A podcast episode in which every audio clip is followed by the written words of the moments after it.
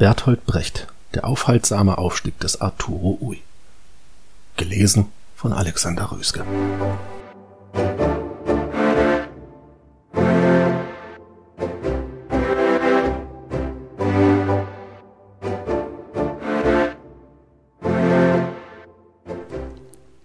Und damit herzlich willkommen zum Fronti Spitz Podcast mit Alexander Röske, Max Bringmann und äh, wir, Philipp Stöfer. Nach der Überwindung diverser technischer Hürden ähm, gibt es heute leider nicht die Lesung von Alex, äh, aber damit wisst ihr immerhin schon, um welches Buch es heute gehen soll. Herzlich willkommen, ihr beiden. Hallo. Hallo. Max, du klingst etwas resigniert, aber immerhin hörst du uns jetzt. Das Nachdem ist schon mal ich ein, gefühlt 15 verschiedene? Bluetooth-Connections aufgebaut und wieder abgebaut habe. Äh, wer will's mir verdenken? Bevor wir zu unserem Buch kommen, ähm, haben wir noch ein paar Sachen auf unserer Newsliste stehen. Äh, zum einen, ähm, nichts beherrscht die Schlagzeilen im literarischen Segment gerade so sehr wie Prinz Harrys Buch Spare. Ähm, wir haben ja, glaube ich, beim letzten Mal darüber gesprochen, dass wahrscheinlich viele das kaufen werden. Und in der Tat, ähm, der Verkaufsstart lief wohl sehr erfolgreich. Es könnte das meistgelesene oder das meistgekaufte, wir wollen noch nicht mal sagen das meistgelesene, wahrscheinlich eher das meistgekaufte Sachbuch dieses Jahr werden.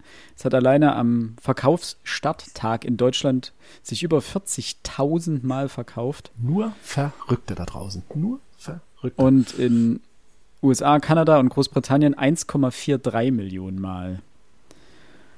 Das äh, ist schon ein bisschen ist abgefahren. Hausnummer, Lustiger Fun-Fact dazu: Prinz Harry rechnet ja wirklich schonungslos ab in diesem Buch, scheinbar. Ich habe es noch nicht gelesen, ich werde es wahrscheinlich auch nicht lesen. Ähm, und deckt so diese ganzen Halb- und Unwahrheiten auf hinter den Royals und Pipapo. Und das ruft natürlich auch immer ein besonderes Völkchen da draußen auf den Plan, die sich dann selber mal auf die Suche begeben und beim Autor äh, mal auf die Suche gehen, was denn so stimmt im Buch und was nicht. Und es muss wohl einige eklatante na sagen wir mal, Fehlerchen im Buch geben.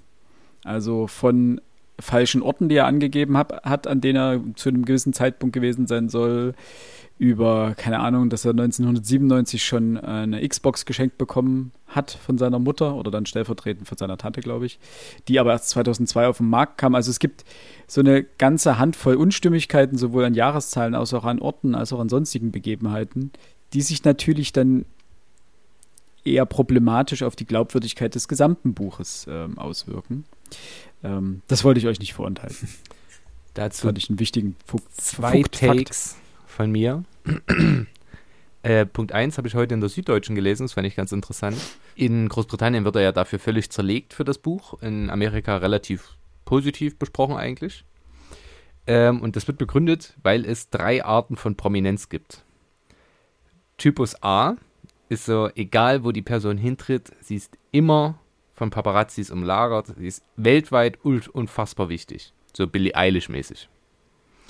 Kategorie 2 sind Allstars, die, sofern, sobald sie die Öffentlichkeit mit irgendwas Wichtigem betreten, sind alle hin und weg. Brad Pitt, Meryl Mhm. Streep. Und Punkt 3 sind die beiden äh, irre, irrelevanten Briten, beziehungsweise äh, ich glaube, sie ist äh, Amerikanerin, ähm, die quasi das einmal jetzt machen, aber so sehr durch die Medienlandschaft Amerikas getingelt sind, dass sie eigentlich jetzt schon wieder allen aufs Schwein gehen und niemand mehr ihnen auf den Kranz geht, weil die sich sagen, boah, ja, wir haben genug jetzt, ja, ja, ja. Und die haben es eigentlich, die haben das so überfüttert, dass die Leute jetzt quasi kein Interesse dort mehr haben und die relativ in Ruhe lassen. Fand ich interessant. Äh, so diese, Mhm. diese Einschätzung.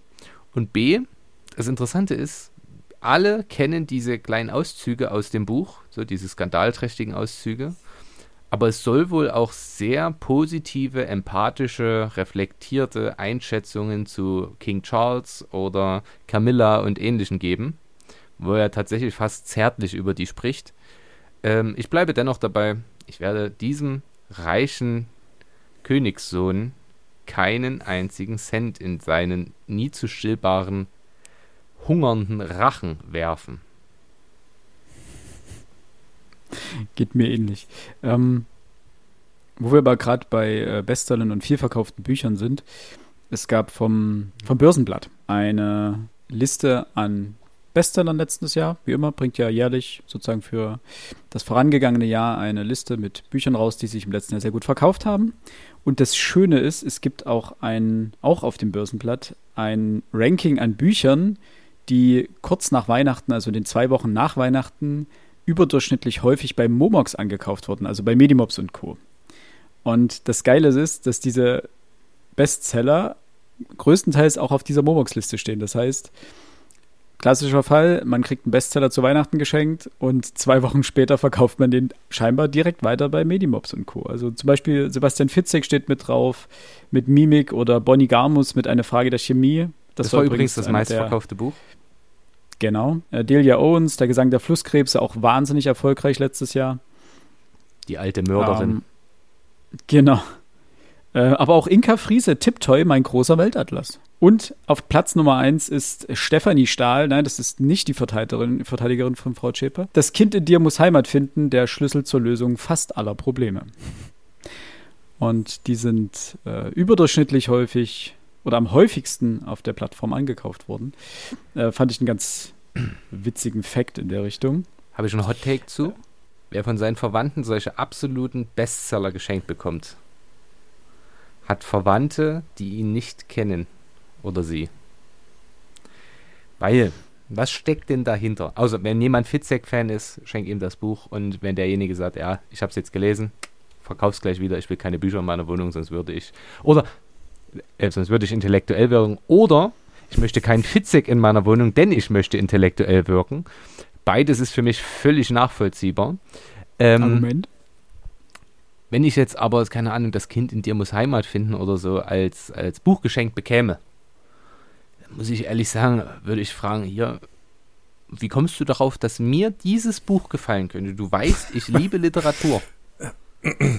Warum sollte mir jemand ein so nicht wirklich, ich will die Qualität des Buchs gar nicht jetzt gering schätzen. Das gar, wirklich weiß ich nicht, ich habe es nicht gelesen, ich bin mir auch gerade der Kritiken nicht sicher, aber das ist gar nicht der Punkt, sondern das gefällt jedem. Das ist wie, wenn Omas einem äh, das James Bond Parfüm schenken oder so eine, so eine, so eine Axe-Geschenkverpackungstüte oder Nivea-Sachen. Weil man denkt, ja, das, das gefällt jedem jungen Menschen, jedem jungen Mann, muss man ja an der Stelle fast sagen. Äh, wo ich denke, ach Mensch, kurz nachgedacht, was könnte ihm oder ihr denn gefallen und schon kommt man vielleicht drauf, dass es nicht unbedingt das Buch sein muss, was alle anderen Deutschen schon gelesen haben haben wir, glaube ich, auch schon mal in unserer ähm, Bücherschenken-Folge drüber gesprochen. Also wie schwer es ist, Bücher zu schenken und das richtige Buch zu schenken. Gebe ich dir aber vollkommen recht. Aber ist nun mal häufig so. Ne? Also ich bin dann immer noch auf dem, an dem Punkt, wenn man weiß, derjenige oder diejenige liest gerne, dann im schlimmsten Fall, auch wenn man das vielleicht nicht so gerne tut, äh, einen Gutschein schenken. Ich verschenke ja jetzt zu jedem Fest quasi Bücher. Auch fast an alle aber da steckt tatsächlich mehr Rübe drin, als man glaubt, weil ich mir wirklich Gedanken mache, welche Themen sind die für diese Persönlichkeit relevant, welche ähm, Ausgaben finde ich hübsch, dass ich auch sage, okay, ich muss mich nicht dafür schämen. So, und beispielsweise bei meiner Frau sind das fast immer Naturbücher, also Bücher über Sachen, äh, die erstaunlichen Sinne der Tiere habe ich verschenkt. Dann Waldbienen, ein wunderschöner Bildband und äh, der schmelzende Kontinent so. Oder für meine, mein Schwager, meine Schwager tatsächlich, Schwibschwager, der eine, äh, die Welt, äh, die Te Welt der Technik in 100 Dingen, also 100 Erfindungen und die sind halt Technikfanat und ich habe es tatsächlich beiden jetzt geschenkt. Äh, aber nacheinander, nicht zum gleichen Fest. Und ich sage, die interessieren sich dafür und selbst wenn die das nicht unbedingt lesen, sondern das, das sieht auch gut aus im Regal. So, und da kann man immer mal reingucken und denken, ach krass, krasse Erfindung und krasse Geschichte dazu. Äh, das macht den Leuten dann auch Spaß. Und mein Schwiegervater ist mega Sternenfan. Kriegt er ein Sternbeobachtungsbuch. So, und die neuesten Erkenntnisse dieser Zeit. Ich weiß, Alex ist Dino-Fan, der würde also wieder neue Dino-Bücher kriegen. So ein Ausmalbuch. Alle. Zur Beruhigung. Genau. Wenn ihr allerdings äh, auf Weird Fiction steht, dann habe ich vielleicht ein. Ja, das ist. Es, es, wird jetzt nicht justiziabel, ist alles gut. Äh, Habe ich vielleicht einen Buchtipp für euch? Und zwar bin ich heute durch Zufall drauf gestoßen, weil ich ein bisschen in meiner Pause in, äh, in diesem Internet gestöbert habe. Und da fand ich Kafka und der Tote am Seil von John Steinhagen oder Hagen wahrscheinlich, das ist ein Amerikaner. Dieses Buch ist, glaube ich, so richtig schräg, so richtig merkwürdig, denn in diesem Buch stirbt Kafka nicht an Tuberkulose äh, mit gerade mal 40, sondern er überlebt und wird ähm, noch im Krankenhauszimmer von Gregor Samsa aufgesucht, also der Schabe. Und dann werden die beiden als Detektivduo angeheuert und ermitteln im Wien der 20er Jahre, im Wien des Jahres 1924. Und zwar in Bezug auf einige äh, Fake-Selbstmorde, auf eine Fake-Selbstmordserie. Und Samsa ist so eine Art Watson, auch wenn Kafka kein Sherlock Holmes ist. Und das muss so schräg sein. Ähm, es muss humorvoll geschrieben sein. Also ich habe nur eine kurze Kritik dazu gelesen. Und die hat dazu geführt, dass ich es auf jeden Fall erstmal auf meine Liste gepackt habe. Weil das klang so merkwürdig, so schräg. Also auch diese Idee einfach eben weird. Weird Fiction. Ähm, dass es auf jeden Fall äh, meine Aufmerksamkeit äh, bekommen hat und ich den kompletten äh, Artikel dazu gelesen habe. Ähm, Äh, also gönnt euch mal, guckt mal rein. Das, das Cover ist auch ganz cool. Kafka und der Tote am Seil von John Steinhagen. weil du gerade den Namen nochmal sagst, äh, auch da wieder zwei Hot Takes. Ich glaube, ganz viel hat er an Büchern verkauft, weil Leute denken Kafka und der Typ klingt wie John Steinbeck und verklicken sich und nehmen einfach das Buch, äh, weil sie auf der, auf der Suche nach was anderem waren. Und das andere, das gibt's auf Deutsch auch. Ich glaube, David Safir oder David Safir, keine Ahnung, der jetzt quasi Miss Marple Bände rausbringt. Aber es kann auch ein anderer Autor sein. Ich müsste jetzt recherchieren. Ähm, mit Miss Merkel. So, wo Angela Merkel quasi zur äh, Privatdetektivin wird und äh, Kriminalfälle löst. Das fand Abgefahren. ich ziemlich cool und witzig. Ja, Ähm, aber ja, von der Idee. Und da gibt es schon drei Bände. Also, ja, David Safir. Und dann ist das hier so Mord in der Uckermark. So richtig schöne Heimatkrimis, äh, die Angela von Merkel Angela als- Merkel aufgelöst werden. Und das Cover ist schon wirklich sie mit einem Mops und einer Detektivmütze auf. Da ist wirklich, das ist für alle gesorgt. Ich finde das witzig. Ich würde es nicht lesen, klar, Das- aber ich finde es witzig. ob das offizielles Merchandise ist auch. Beziehungsweise offiziell äh, Merkel-Kanon. Was mir auch noch jetzt über den Weg gelaufen ist, ähm, eine Buchverfilmung und zwar von Simon Beckett, Die Chemie des Todes, war ja vor, ich glaube 2011 ist das erschienen oder so, also das ist schon ziemlich lange. Und Simon Beckett, äh, Beckett hat ja mit seinen David Hunter heißt er, glaube ich, Roman, um den forensischen Anthropologen für ziemlich viel Aufsehen ge äh, Gesorgt. gesorgt. So, ja, danke.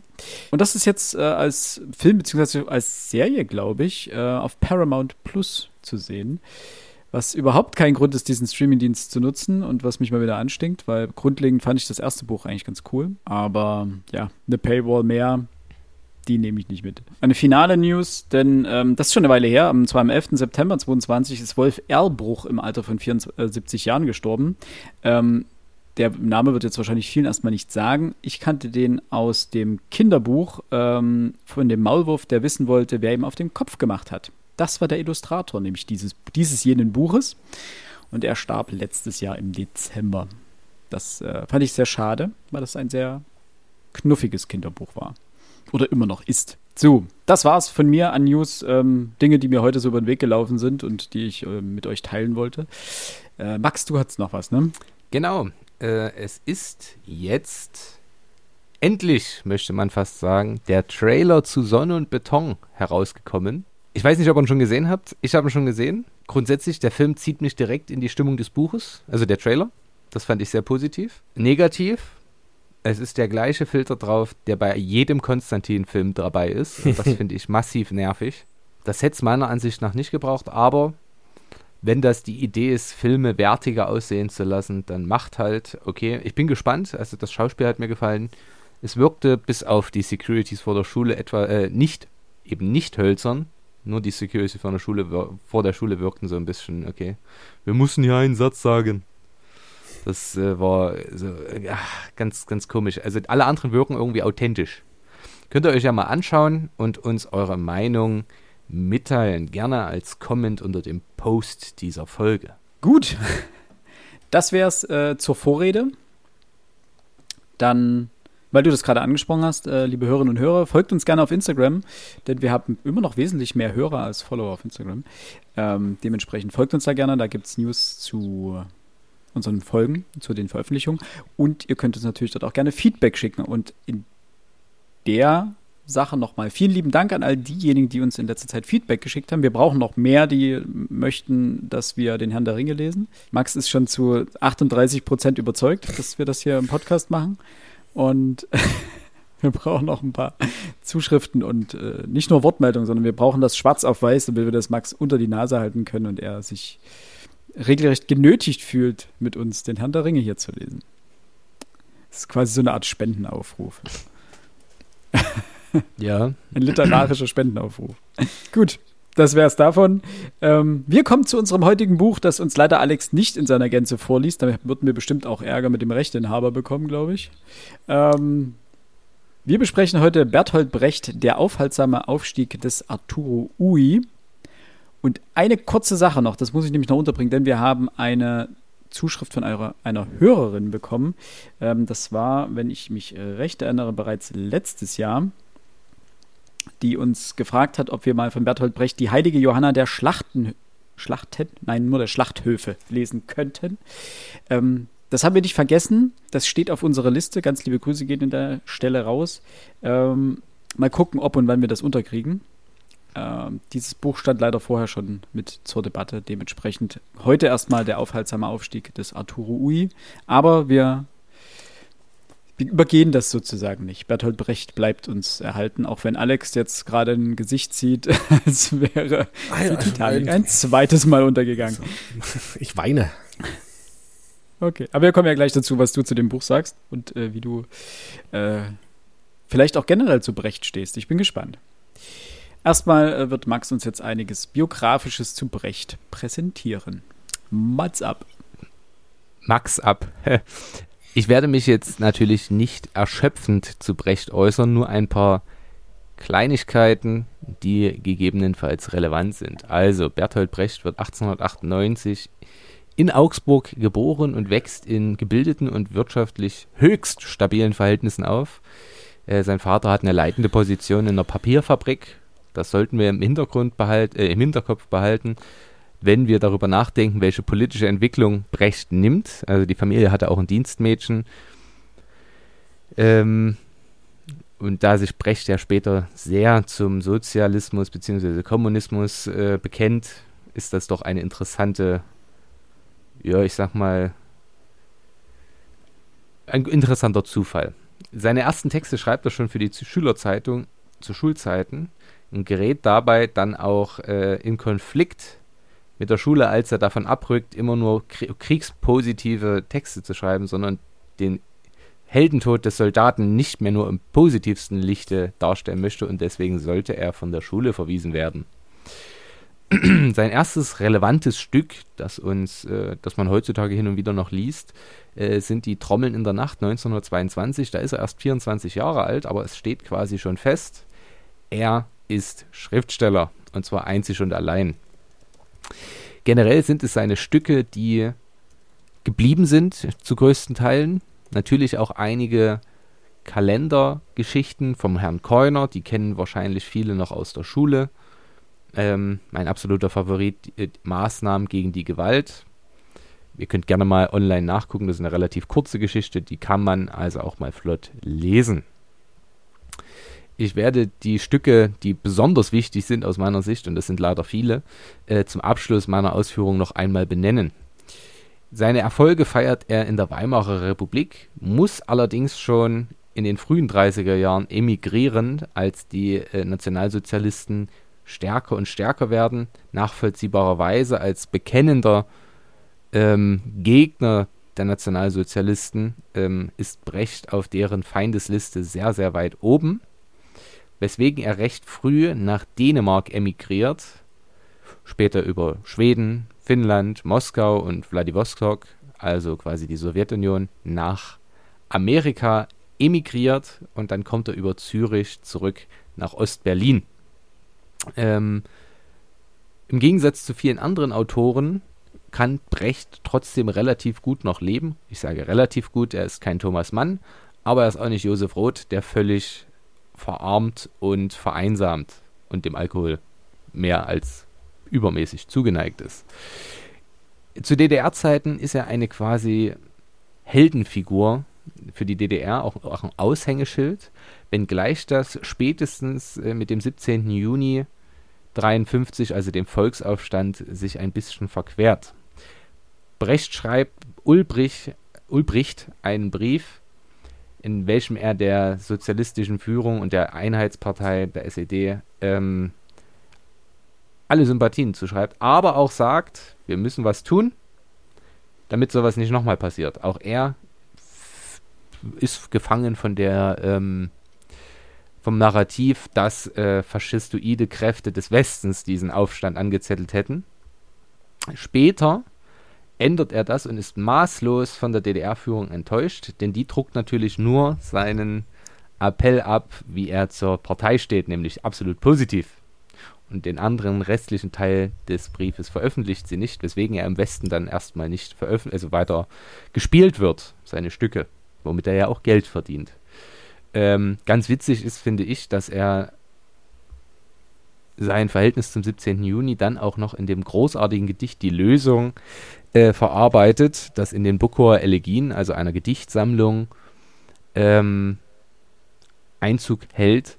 Und dorthin heißt es, äh, ich möchte jetzt nur kurz paraphrasieren, die Regierung sei sehr unzufrieden mit ihrer Bevölkerung, da stellt sich doch die Frage, warum wählt die Regierung nicht die Bevölkerung ab und wählt eine, eine neue? Ich fand das immer sehr angenehm und witzig. Brecht stirbt 1956 in Berlin, äh, liegt dort noch immer in einem Ehrengrab begraben. Besonders relevant sind natürlich vor allem seine dramatischen Stücke, also seine Texte. Dabei ist äh, zu bemerken, dass er quasi eine eigene Theatertheorie auf die Beine stellt, nämlich die des epischen Theaters. Ein Theater, das zum Selberdenken statt ähm, in, die äh, in die Figuren hinein fühlen anregen soll und quasi die Parabeln, die er zeichnet, im, in Stückform verständlich macht. Er ist auch ein absolut politischer Autor. Äh, dabei sind besonders wichtig zu nennen äh, Mutter Courage und ihre Kinder, die Drei-Groschen-Oper, das Leben des Galilei, die Maßnahme, in welcher er politische Morde rechtfertigt, kann man kritisch sehen, würde ich sagen, ähm, die heilige Johanna der Schlachthöfe oder der gute Mensch von Sichuan. Eins davon lesen wir heute, nämlich der aufhaltsame Aufstieg des Arturo Ui. Äh, in der Lyrik besonders wichtig, die Bukower Elegien habe ich schon genannt, aber vor allem die Hauspostille, als Idee quasi als Hausgedichtband auch für Schülerinnen und Schüler, die durchaus hätten Einzug halten können in den Schulstoff. Wichtig dabei, und das habe ich dieses Jahr mit meinen Zehntklässlern, falls jemand hört, Grüße gehen raus, äh, bearbeitet, nämlich die Ballade von des Cortés Leuten, die die Männer des Eroberers Hernán Cortés begleitet und ein anderes Ende finden lässt. Im Exil verfasst er noch die Svendborger Gedichte. Jetzt wird man sich fragen, auch sind die so relevant? geht, aber ein Gedicht daraus möchte ich auch noch hervorheben, nämlich die Fragen eines lesenden Arbeiters. Äh, mit, der, mit diesem Gedicht kann man sehr gut die G Geschichtsdidaktik früherer Jahrhunderte nachempfinden, nämlich die Geschichte großer Männer. Äh, Julius Caesar eroberte Gallien und die Gegenfrage, hatte er nicht wenigstens einen Koch dabei? Ähm, äh, ein großartiges Gedicht, auch das ist frei verfügbar zu finden. Ihr könnt es also mal lesen. Ich finde es sehr angenehm. Weiteres zum epischen Theater werden wir dann wahrscheinlich in der Auseinandersetzung mit dem Stück anbringen. Und jetzt sind meine Ausführungen doch nicht so kurz gewesen, wie ich mir das gewünscht hätte. Dafür bitte ich um Vergebung. Ähm, einer der Gründe, warum ich nicht das Stück zusammenfassen werde, sondern Philipp. Genau. Zum Stück ähm, gibt es im Vorfeld gar nicht so viel zu sagen. Also Max hat ja gerade schon gesagt, es ist ein Theaterstück. Genauer gesagt, es ist ein äh, Gangsterstück gewissermaßen, ähm, welches die, den Aufstieg Arturo Uis ähm, schildert, der zunehmend durch die Verwendung mafiöser Methoden die Kontrolle über den Carfiol, also den Blumenkohlhandel in Chicago und später in Cicero an sich reißt. Großartig. Also die Idee, das mit dem, kommen wir da noch drauf. Ähm, und das Ganze erinnert sehr stark an Al Capone und die US-Gangster-Ära in den 20er und 30er Jahren in den USA. Das, glaube ich, reicht im Vorfeld, glaube ich, schon. Auf alle weiteren Feinheiten des ähm, Plots kommen wir dann während der Besprechung. Aber so zum groben Umriss des Stücks und was, ist, was noch dahinter steckt, das machen wir dann auch alles nach der Spoilerwarnung. Max hat noch was? Noch ein kleiner Aus Exkurs in die Rezeption des Stücks. Geschrieben hat das schon 1941, aber veröffentlicht wurde es, weil es auch in Amerika sehr wenig Interesse gab, äh, erst 1957. Uraufgeführt in Stuttgart, also im Westen Deutschlands, äh, 1958, aber vor allem am Berliner Ensemble über 500 Inszenierungen dieses Stückes. Und interessanterweise, es wird noch heute aufgeführt. Also noch heute ist dieses Stück so relevant, dass es in verschiedenen Theatern dieser unserer Republik ähm, aufgeführt wird. Und da würde ich gerne gleich zur Kurzeinschätzung überleiten und die direkt an mich reißen.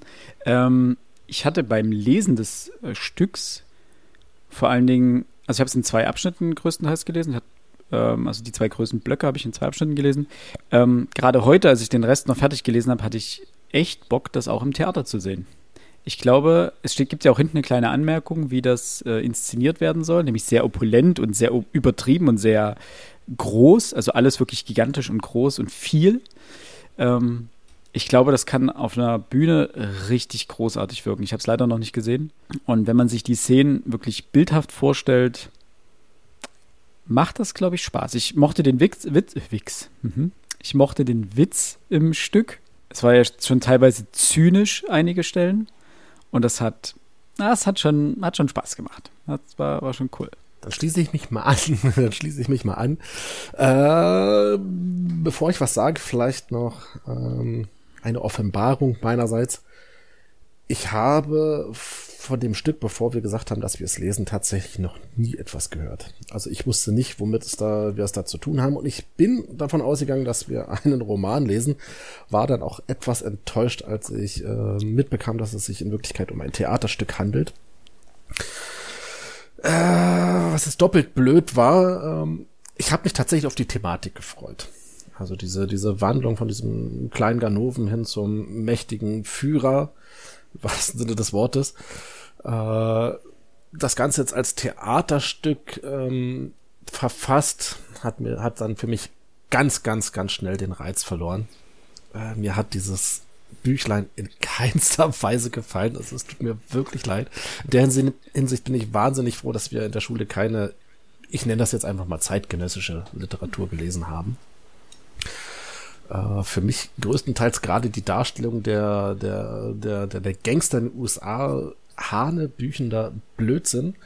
Und ich glaube, die Amis haben das ähnlich gesehen. Äh, Max hat das ja angesprochen. Ähm, er hatte das im finnischen Exil, schwedischen, finnischen Exil geschrieben, im Wissen darum, es in Kürze in den USA aufführen zu lassen. Und in den USA, sie haben es nicht nur nicht gemocht, das war halt ein riesen Flop gewesen. Die konnten damit überhaupt nichts anfangen. Und das ist so dieses typische, nein, typisch, das, das, das ist schon wieder ein, ein Urteil meinerseits, aber es ist dieses, der Deutsche denkt sich irgendwie in diese mehr oder weniger amerikanische Gesellschaft rein. Und wo haben wir das schon mal gehabt? Karl May. Der hat noch nicht einen Fuß in die USA gesetzt und schreibt über die USA. Aber Karl May war in der filmischen Umsetzung zumindest sehenswert. Die Bücher sind wohl auch ähm, relativer Quatsch. Äh, die Filme haben mit den Büchern aber nicht viel zu tun, deswegen kann man sich die Filme anschauen. Und ich kam auch überhaupt nicht klar mit der Sprache ich weiß, dass das alles stilistische Mittel sind, die Brecht ganz bewusst ähm, eingesetzt hat, um, er nannte es nicht Verzerrung, jetzt müsst ihr mir kurz helfen. Verfremdung. Verfremdung, genau. Also einmal diese, die Darstellung des Dritten Reichs eben in der Gangsterszene Chicagos der 30er Jahre und die Sprache, die die amerikanische Gangster nie und nimmer hätte benutzt, äh, nie und nimmer benutzt hätte. Also die doppelte Verfremdung heißt es ja sogar bezüglich dieses Werks. Aber ich kam mit beiden nicht klar. Also das ist, tut mir leid. Das ist nicht mein Werk gewesen. ist nicht mein Werk gewesen. Vielleicht okay. können wir dich ja noch überzeugen von der Genialität des Textes. die Möglichkeit besteht. Mir reicht schon ein ausgewogenes Urteil am Ende, dann bin ich zufrieden. Ich habe ich hab natürlich viel, äh, nicht Kritiken, auch Interpretation gelesen. Also ich bin mir da durchaus auch bewusst, was er dort alles anspricht und das macht er auch. Wenn man es weiß, macht das auch wirklich gut. Es ist aber keine Lektüre, die ich mir jetzt da äh, zu Gemüte, äh, abends, abends vom Schlafen gehen zu Gemüte ziehe und dann, ach schön, und oder, oder Philipp sagte, oh, jetzt möchte ich am liebsten ins Theater gehen. Ähm, nee, das, das, das konnte das Buch bei mir überhaupt nicht wecken. In mir überhaupt nicht wecken. Du, kurze Zwischenfrage, du magst generell keine Theaterstücke lesen? Ähm, ich glaube, du hast generell ein Problem mit dem Medium Theaterstück als Buch? Oder also ist das sozusagen die eine der Hürden gewesen? Äh, sicherlich. Ähm, es ist, und jetzt muss ich, ich hoffe mal, dass ich jetzt keinen Blödsinn erzähle, vielleicht das zweite Theaterstück überhaupt, was ich außerhalb der Schule ähm, gelesen habe. Das erste also, war Zeit der Schuldlosen. Dann weiß ich mhm. auf jeden Fall noch eins, was du vergessen hast. Dann weiß ich noch eins, was ich vergessen Ja, Romulus Augustus. Stimmt. Oder Romulus der Große heißt es, Rom Romulus Augustulus ist der Kaiser. Also dann, dann, dann, dann, dann liegt es nicht unbedingt an dem Medium Theater, sondern okay. eher, weil ähm, Zeit der Schuldlose und Romulus Dürrenmatt ist brillant. Ja, ohne, ohne Frage. Ja. Hat also weniger mit dem Medium zu tun. Vielleicht mit dieser Art Theater, wie es, wie es Brecht auf die Beine gestellt hat. Das kann natürlich auch sein. Aber ja. Ja, und Vielleicht auch mit der Erwartungshaltung natürlich, ne? Hat es ja auch schon angesprochen. Sicher, sicher, sicher. Das ist die eines andere. Aber jetzt erstmal Max und dann machen wir die Spoilerwarnung, dann habe ich noch ein paar Fragen oder Sätze dazu. Okay, wie bin ich drauf gekommen? Äh, meine Zehner hatten die Aufgabe, ein A4-Blatt, quasi eine Darstellung eines Theaterstücks von Brecht zu erstellen. Und die durften sich alle Theaterstück aussuchen und dann haben die quasi wie eine Folie dazu erstellt, wo dann zur Rezeption, zum Stück, Inhalt, äh, zu den Figuren, wie es ist aufgenommen worden und so weiter. Äh, und das haben die ganz toll gemacht. Und dann habe ich dort drauf geguckt und habe gedacht, hä, hier fehlt doch was. Vor allem ein Stück, das du interessant findest. Und habe gesehen, hey, die haben, niemand hat sich mit der aufhaltsame Aufstieg des Arturo Ui beschäftigt. Und da das Erarbeiten zwar lange dauert, der Bewertungsmaßstab und so weiter, aber wenn die Kids dann einmal arbeiten am PC und dort recherchieren und sich das, das designen, wie auch immer, da brauchen die meine Hilfe nicht. Und eine 10. Klasse kriegt dann auch nicht mehr allzu viel Hilfe, denn das haben die ja schon mehrfach gemacht. Äh, auch Quellen raussuchen und so weiter. Dementsprechend habe ich mich dann vorhin hingesetzt und habe in 20 Minuten das Ding zusammengeklöppelt ähm, und bin auf das Stück gestoßen und dachte, hey, das klingt echt interessant. Und natürlich habe ich es mir sofort bestellt ähm, und dann auch natürlich direkt gelesen und habe festgestellt, hey, das finde ich eigentlich ziemlich cool. Ähm, ich finde das ganze Konzept spannend. Man kann sicherlich hinterfragen, inwieweit der Verfremdungseffekt generell bei Brecht aufgeht. Da können wir aber gleich noch drüber sprechen. Was bleibt von diesem Theaterstück? Ich finde die Umsetzung wirklich ulkig. Es ist indes kein Meisterwerk. Das äh, glaube ich, diese Einschätzung kann man womöglich teilen. Was bleibt auf jeden Fall ist der Epilog der. Es ist fruchtbar noch, aus dem das kroch. Das äh, bleibt für immer ein geflügeltes Wort oder eine geflügelte Phrase, ähm, an die man sich erinnert. Mir hat es wirklich gefallen. Man muss, auch das gebe ich zu, Brechts Texte mögen. Man muss diese Art von Theater mögen, wie er das macht seine Art ist besonders. Das macht ihn ja so einmalig. Und wenn man dann feststellt, boah, es nervt mich unfassbar, dann ist das so. Und das kann ich auch völlig nachvollziehen. Aber man sollte zumindest mal ein Stück gelesen haben. Das heißt, die Drei-Groschen-Oper. Ich finde beispielsweise das Leben des Galilei ist ein Theaterstück, das man auch ohne die Verfremdungseffekte zu analysieren äh, gut verstehen kann und äh, das andere Thematiken anspricht und äh, auch gut auf äh, Brechts Leben projizierbar ist. Aber wir kommen ja jetzt gleich noch zu den unseren Interpretationseinsätzen, äh, Ansätzen zum UI. Ich fand's gut, ich fand's wirklich gut. Mir hat's Spaß gemacht. Ich habe es auch in zwei, also eigentlich beim ersten Mal habe ich 20 Seiten gelesen und dann den Rest. Ich fand's sehr, sehr cool. Dann würde ich sagen, kommt jetzt die Spoilerwarnung. Wir werden jetzt äh, komplett über dieses Buch bzw. dieses Theaterstück sprechen.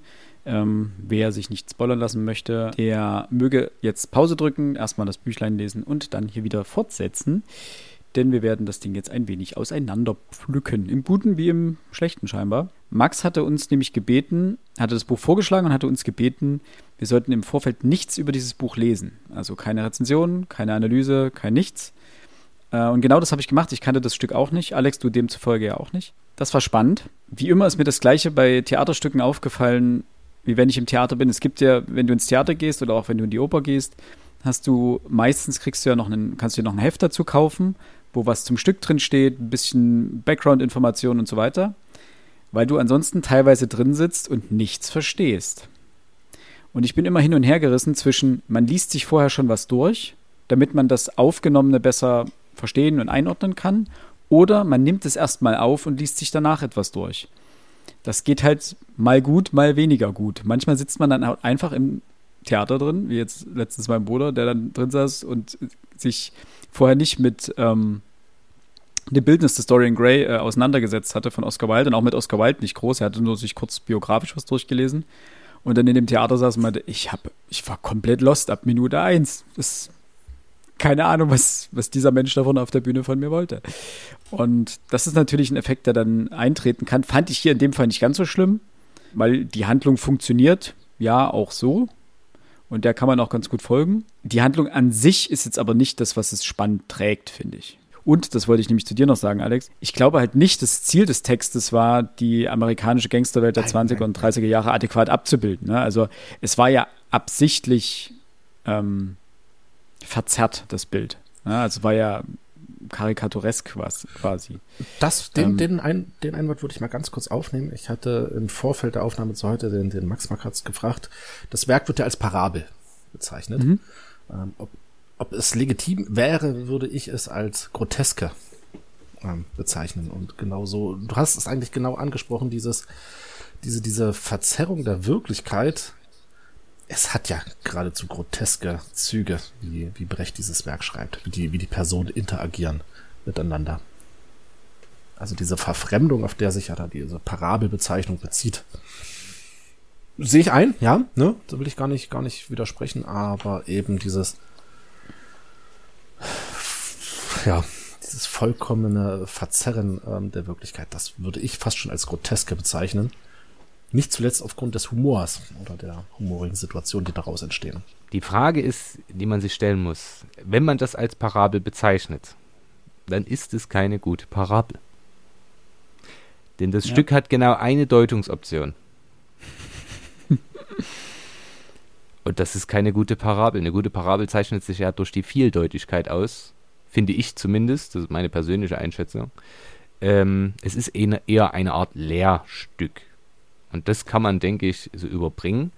Äh, es fehlt nur noch, dass er am Ende sagt, so, und jetzt versucht das mal mit den Leuten aus der Weimarer Republik und der Nazi-Zeit zusammenzubringen. Dann wäre es ein Gleichnis am Ende des Tages. Ja? Ja. Das ist der erste Punkt. Grotesk, naja, man könnte jetzt die Definition von grotesk nochmal durchgehen weil das auch sehr unklar ist, was grotesk eigentlich heißt. Das finde ich schwierig, das so äh, anzubringen, weil irgendwo Alice im Wunderland ist grotesk. Also, weil es auch völlig abstrus und absurd ist.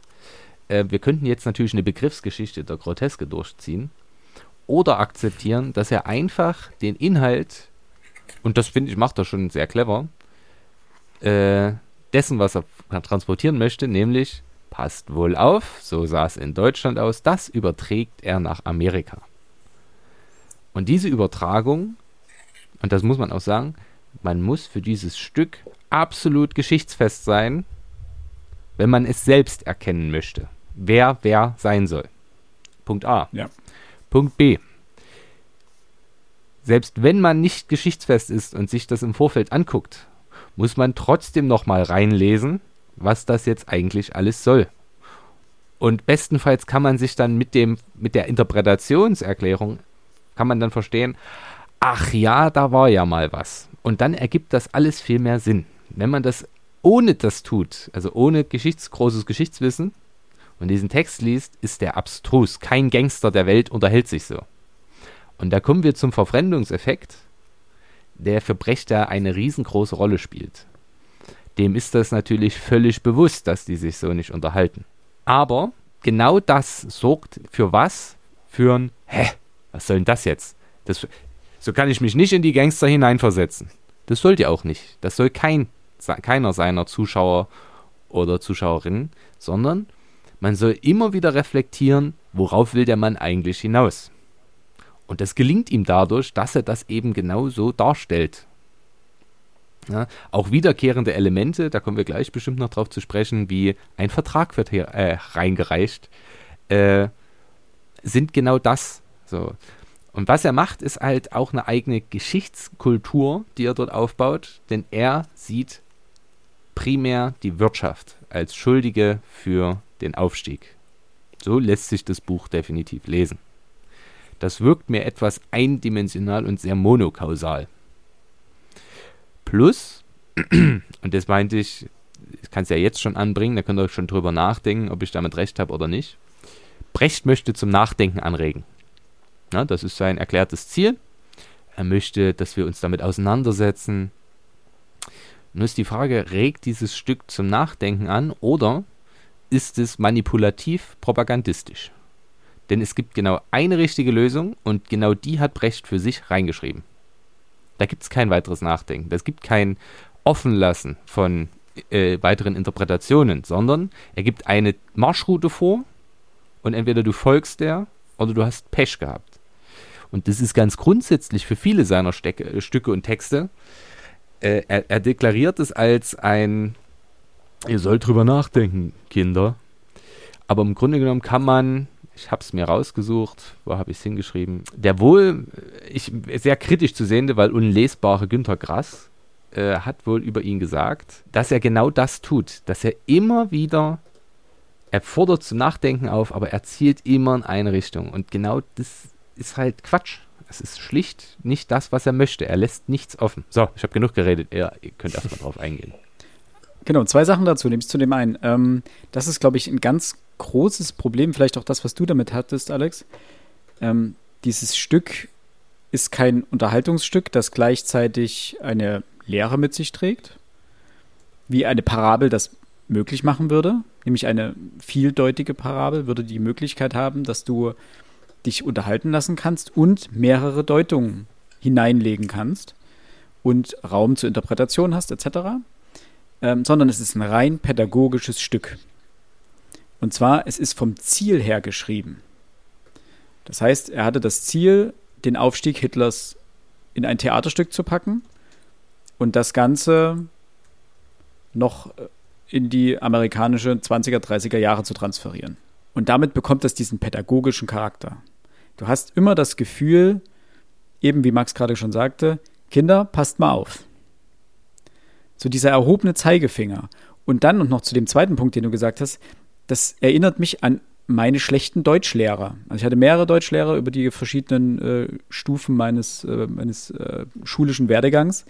Ähm, und zwei waren, glaube ich, dabei, eine Lehrerin und nein, zwei Lehrerinnen, ähm, die genau so waren. So, hier habt ihr einen Text, den könnt ihr jetzt interpretieren. Und am Ende wusste aber jeder, es gibt nur eine richtige Interpretation. Du hast es im Sinne dieser Lehrerin zu schreiben. Wenn du etwas freier interpretierst, dann ist es leider eine 5. Und genau dieses Problem hat auch dieses Stück letztendlich ja damit, dass du nur in eine Richtung gehen kannst. Das wertet es jetzt prinzipiell seiner Grundidee nicht also auf seine Grundidee blickend nicht unbedingt ab. Also als Stück oder als Lehrstück wertet es das nicht ab. Aber es ist so ein bisschen schizophren, einerseits ebenso zu tun, zu sagen, hier, denkt mal drüber nach und andererseits aber schon eine Deutung vorzugeben. Ähm, nichtsdestotrotz gebe ich dir vollkommen recht, Max.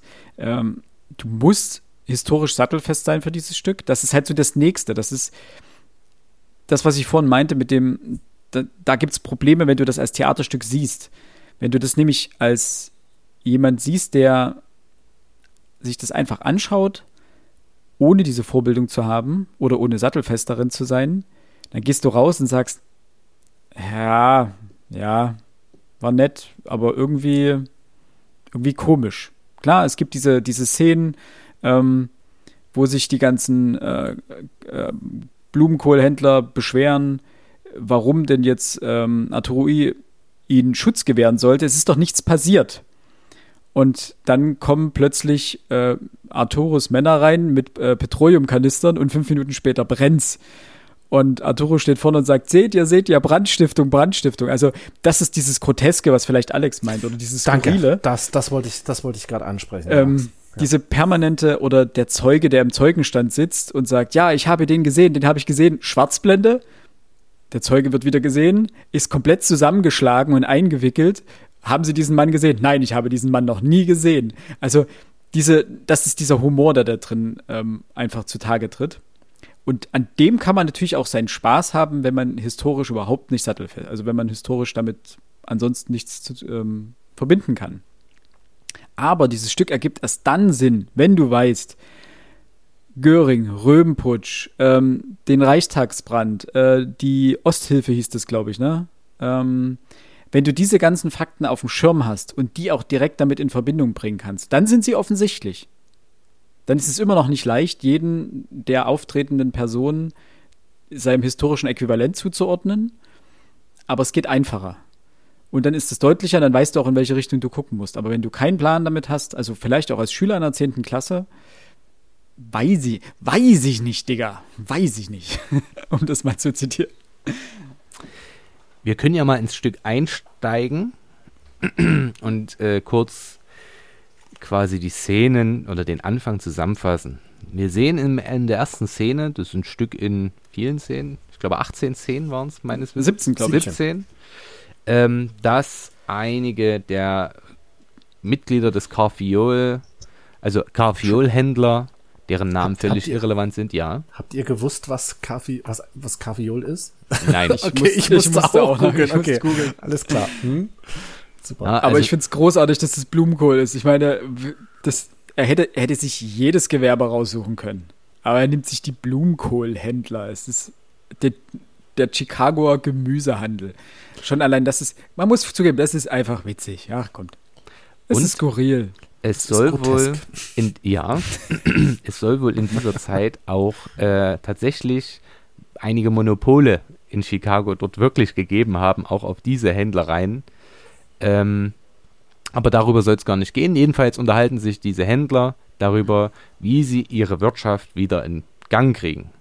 Und die einzige Lösung, die sie sehen, ist ein Trust, also quasi eine Unterstützung, eine Wirtschaftshilfe.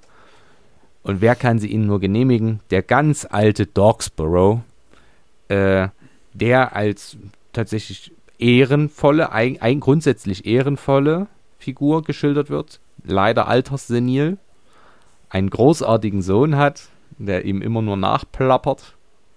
Äh, tatsächlich, das ist äh, für unsere Hörerinnen und Hörer mal ganz interessant zu hören. Denn ähm, der Sohn von Hindenburg soll diesen, oder der Enkel, ich bin mir gerade gar nicht sicher, soll diesem auch immer gut zugeredet haben, sich auf äh, Hitler zu fokussieren, dass es ein guter Mann sei und so weiter. Ähm, nebenbei dieser Dogsborough stellt natürlich für Hindenburg den uralten Reichspräsidenten der Weimarer Republik, der von den Kaufjol Trust, äh, äh, oder eben den ostpreußischen Junkern quasi gefragt wird, hier, wir bräuchten Cash. Und als das nicht auf äh, Verständnis stößt, machen sie ihm ein Angebot, das er nicht imstande ist abzulehnen. Und da haben wir wieder ein Problem. Es gibt keinen Grund, warum er das nicht ablehnt. Außer Gier. Ja, Aber sagt er am das- Ende auch. Ja, aber das ist monokausal. Das Ja, betrifft natürlich. die Geschichte auch wieder nicht im Kern. Aber das ist nicht der Punkt. In dem Fall nimmt er es an und ist natürlich damit erpressbar. Und das bringt die Geschichte in Schwung. Denn Arturo Ui ist so oder soll Hitler sein. Dieser ist eigentlich auf dem absteigenden Ast, sein Erfolg ist begrenzt. Und dann kommt ihm die Idee, vielleicht ist das eine Möglichkeit, den alten Dogsborough oder eben Hindenburg dazu zu bringen, dass er ihn als nächsten auswählt. Er hat seine Unterstützer, Giri, Roma und Givola, also Göring, Röhm und Goebbels, ähm, die ihn unterstützen. Der eine ist ein bisschen gewaltvoller als der andere. Äh, Der eine ist ein bisschen cleverer als der andere. In jedem Fall geht es dann darum, wie sie ihn an die Macht bringen sollen und wollen. Philipp. Genau, nur kurz dazu. Ähm, die Parallele in dem Fall ist wichtig, weil Hitler ja 1932 mit seiner Partei kurz vor dem Ende stand. Also die Partei stand kurz vor der Auflösung, weil kein Geld mehr da war. Sie hatten kein Cash, wie du das gerade so schön gesagt hattest. Und Hitler kam auch zu Beginn überhaupt nicht an Hindenburg ran. Und erst dann über den Hebel hat sich das Ganze, ähm, also hier über den Hebel mit dem, in der Realität waren es die Staatsanleihen als Korrekt. historische Parallele. Und ähm, hier ist es ja die Finanzierung des Oil Trusts. So. Das war der Hebel, mit dem Hitler an Hindenburg kam, beziehungsweise hier Arturo Ui an Doxborough. Diese Möglichkeit, Doxborough dann zu anzugreifen, nutzt Arturo Ui, um mit ihm denn endlich mal ins Gespräch zu kommen und ihn davon zu überzeugen, dass er zwei Möglichkeiten hat. Entweder er arbeitet mit ihm zusammen und kann sich seiner Unterstützung immer gewiss sein. Und Doxborough lehnt ihn ja ab, weil er als gewaltvoll gilt und als äh, keine. Er gilt als Gangster und Gangster gehören da nicht hin. Ja, in die Politik. Ähm, aber Doxborough ist sich seines guten Rufes bewusst und er möchte ungern derjenige sein, welcher alles, was er sich aufgebaut hat über viele, viele, viele Jahre, äh, verliert. Dementsprechend geht er diesen Deal langsam aber sicher ein. Philipp, möchtest du mich korrigieren? Oder Alex. Und vor allen Dingen äh, geht es dann ja so weit, dass äh, Doxborough ja dann letztendlich als Bürger auftritt für Arturo ähm, und seinen guten Ruf wie so ein Mantel über ihn stülpt und Arturo dementsprechend dann erstmal schalten und walten kann, wie er möchte. Letztendlich dann aber die Mitglieder des Trusts überzeugen muss, beziehungsweise dann eben die ähm, Kaffeolhändler, die Gemüsehändler, dass sie auch wirklich schutzbedürftig sind. Und da beginnt das ganze Stück dann letztendlich wirklich zu einem Gangsterstück zu werden. Nach der ersten Erpressung eben Doxboroughs kommen dann alle möglichen anderen Dinge noch ins Spiel, die so in der mafiösen ähm, im mafiösen Werkzeugkasten zu finden sind. Also wir haben dann natürlich noch äh, Ermordung, Klassiker, Brandstiftung, Erpressung hat man schon, Zeugeneinschüchterung, das ganze Paket. Und dann kommt es eben zu diesem Brand, dem Speicherbrand. Ich kann natürlich davor noch ansetzen, er nimmt noch Schauspielunterricht, das fand ich ganz witzig, um eben besser zu den Massen zu passen. Auch das ist historisch stimmig, denn Hitler soll von einem Lai eigentlich Laiendarsteller äh, lernt von ihm richtiges Sitzen, Stehen, wie spreche ich zur Masse. Und es gibt ja diese großartigen Aufnahmen von ihm, wie er vom Spiegel seine Posen übt, denn und das ist immer ganz schwierig, Schülern deutlich, Schülerinnen und Schülern deutlich zu machen. Wir kennen ihn aus Reden, ja, wo er vor, vor Menschen spricht und natürlich das, die, die Idee einer ist, Rede ist immer der persuasive Charakter, also die Überredung, die Überzeugungskunst. Dementsprechend spricht er dort immer affektiert. Immer. Wenn man hört, wie der Mann normal spricht, ist das total, das, das wirkt völlig fremd. Das ist einfach ein Mann mit österreichischem Akzent der, oder Dialekt, der völlig normal sprechen kann. Das passt aber nicht, um die Menge zu begeistern. Deswegen kennen wir ihn quasi nur so. Vor allem unsere Soundaufnahmen, die wir haben und Bildaufnahmen, die wir haben, die sind eben von diesen Reden, die es größtenteils gibt. Und das was ist das, was die Kinder am meisten sehen, wenn sie über diese Persönlichkeit erfahren. Das ist das, was man generell am meisten sieht, wenn man Phoenix NTV oder ähnliche Sender einschaltet oder ZDF History oder sowas, ähm, dann bekommst du in den ganzen Dokus ja in der Regel genau diese Ausschnitte zu sehen. Habt ihr eigentlich bis hierhin schon eine Anmerkung im Text gemacht? Das wäre jetzt mal so meine Frage. Wir sind ja jetzt schon ein Stück schon vorangeschritten. Äh, ich hätte ja tatsächlich nur eine Frage, aber das ist jetzt eher eine, hat jetzt keinen inhaltlichen, keinen inhaltlichen Sinn. Wenn ihr euch mal anguckt, wie der Text formatiert ist, hm. kann mir das mal einer erklären? Ich müsste jetzt, ich gucke jetzt noch mal rein, ob das tatsächlich stimmig ist. Es sind immer so elf Silben. Und ein Vers muss nicht beendet werden. Die elf Silben müssen beendet sein. Äh, und die Hebungen müssen beendet sein. Und im Zweifel geht es dann eben auf der quasi im gleichen Layout Nächste weiter. Zeit.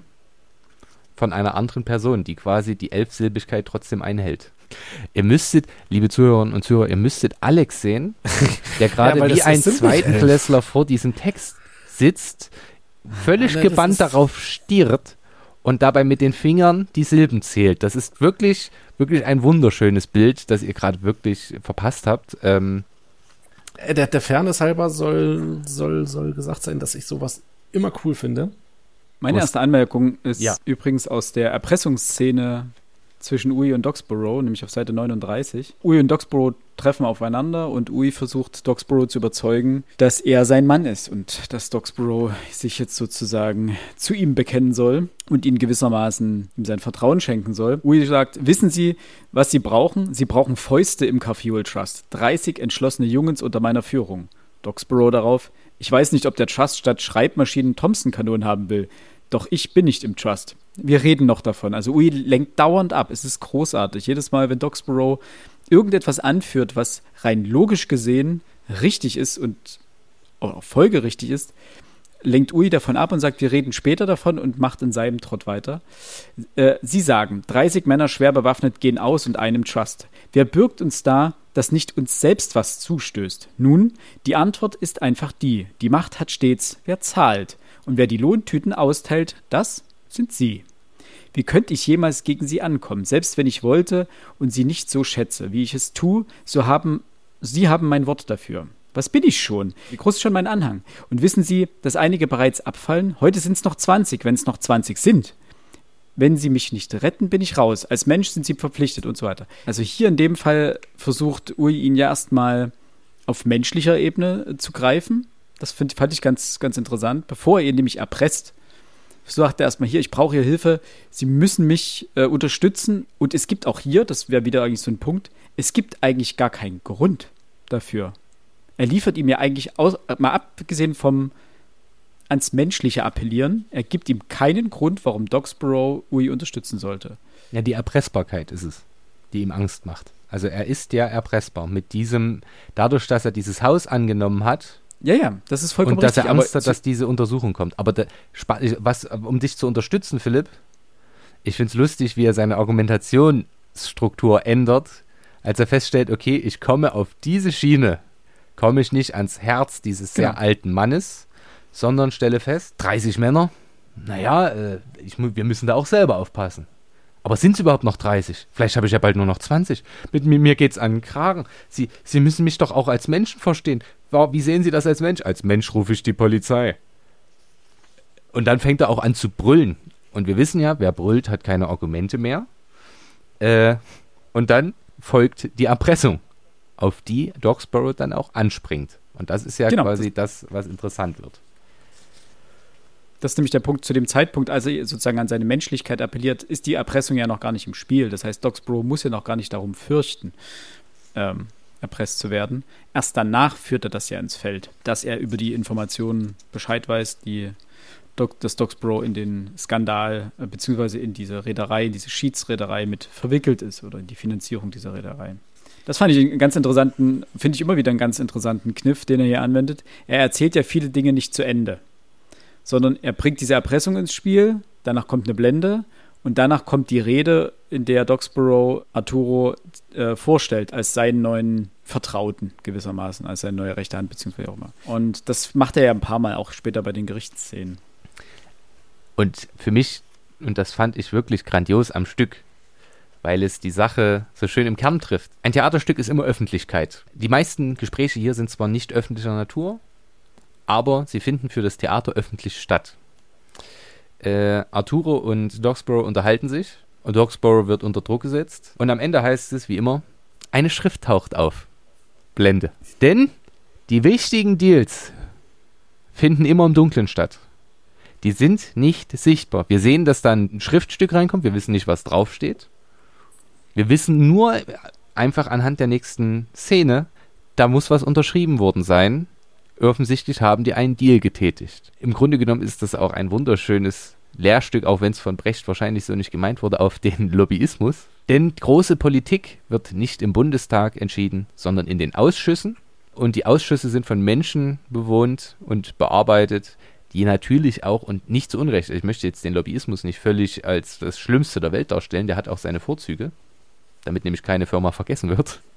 Das geschieht ja im Dunkeln. Das sieht ja, also Ausschusssitzungen sind grundsätzlich nicht öffentlicher Natur. Es gibt einzelne äh, Untersuchungsausschüsse, wo dann teilweise semi-öffentlich gehandelt wird, wo wir einzelne Aufnahmen kriegen. Das ist nicht wie in Amerika, wo bestimmte Gerichtsverhandlungen sogar vor laufenden Kameras, Kameras stattfinden. Das gibt es ja bei uns in dieser Live-Form nicht. Und das fand ich war tatsächlich ganz witzig gelöst. Jetzt auch die Rückführung der Juwelen ins Dresdner Grüne Gewölbe, ähm, wo es hieß, ja, sie sind gefunden worden, Schwarzblende, ein Schriftstück kommt herein, okay, es gibt einen Deal, die werden zurücküberführt. Genauso funktioniert es ja letztendlich. Dass die Öffentlichkeit immer nur die, diese einzelnen Spots der Ereignisse mitbekommt und was dazwischen passiert, findet sozusagen unter Ausschluss der Öffentlichkeit statt oder ohne dass man es überhaupt mitbekommt, dass da was stattgefunden hat. Ist vielleicht auch ganz gut, dass manche Sachen die Öffentlichkeit nichts weiß. Das erinnert, erinnert mich doch an, an unseren ehemaligen Bundes Innenminister Thomas de Maizière. Ich hätte jetzt auf die äh, War- war einige? Sachen würden die Öffentlichkeit War, war das, ich hätte das jetzt, ich hätte das jetzt Christian Wulff in den, in den Mund gelegt. ja, ist aber das- trotzdem das Thomas de Maizière gewesen. Die Wahrheit könnte einige, Könnte die Bevölkerung verunsichern.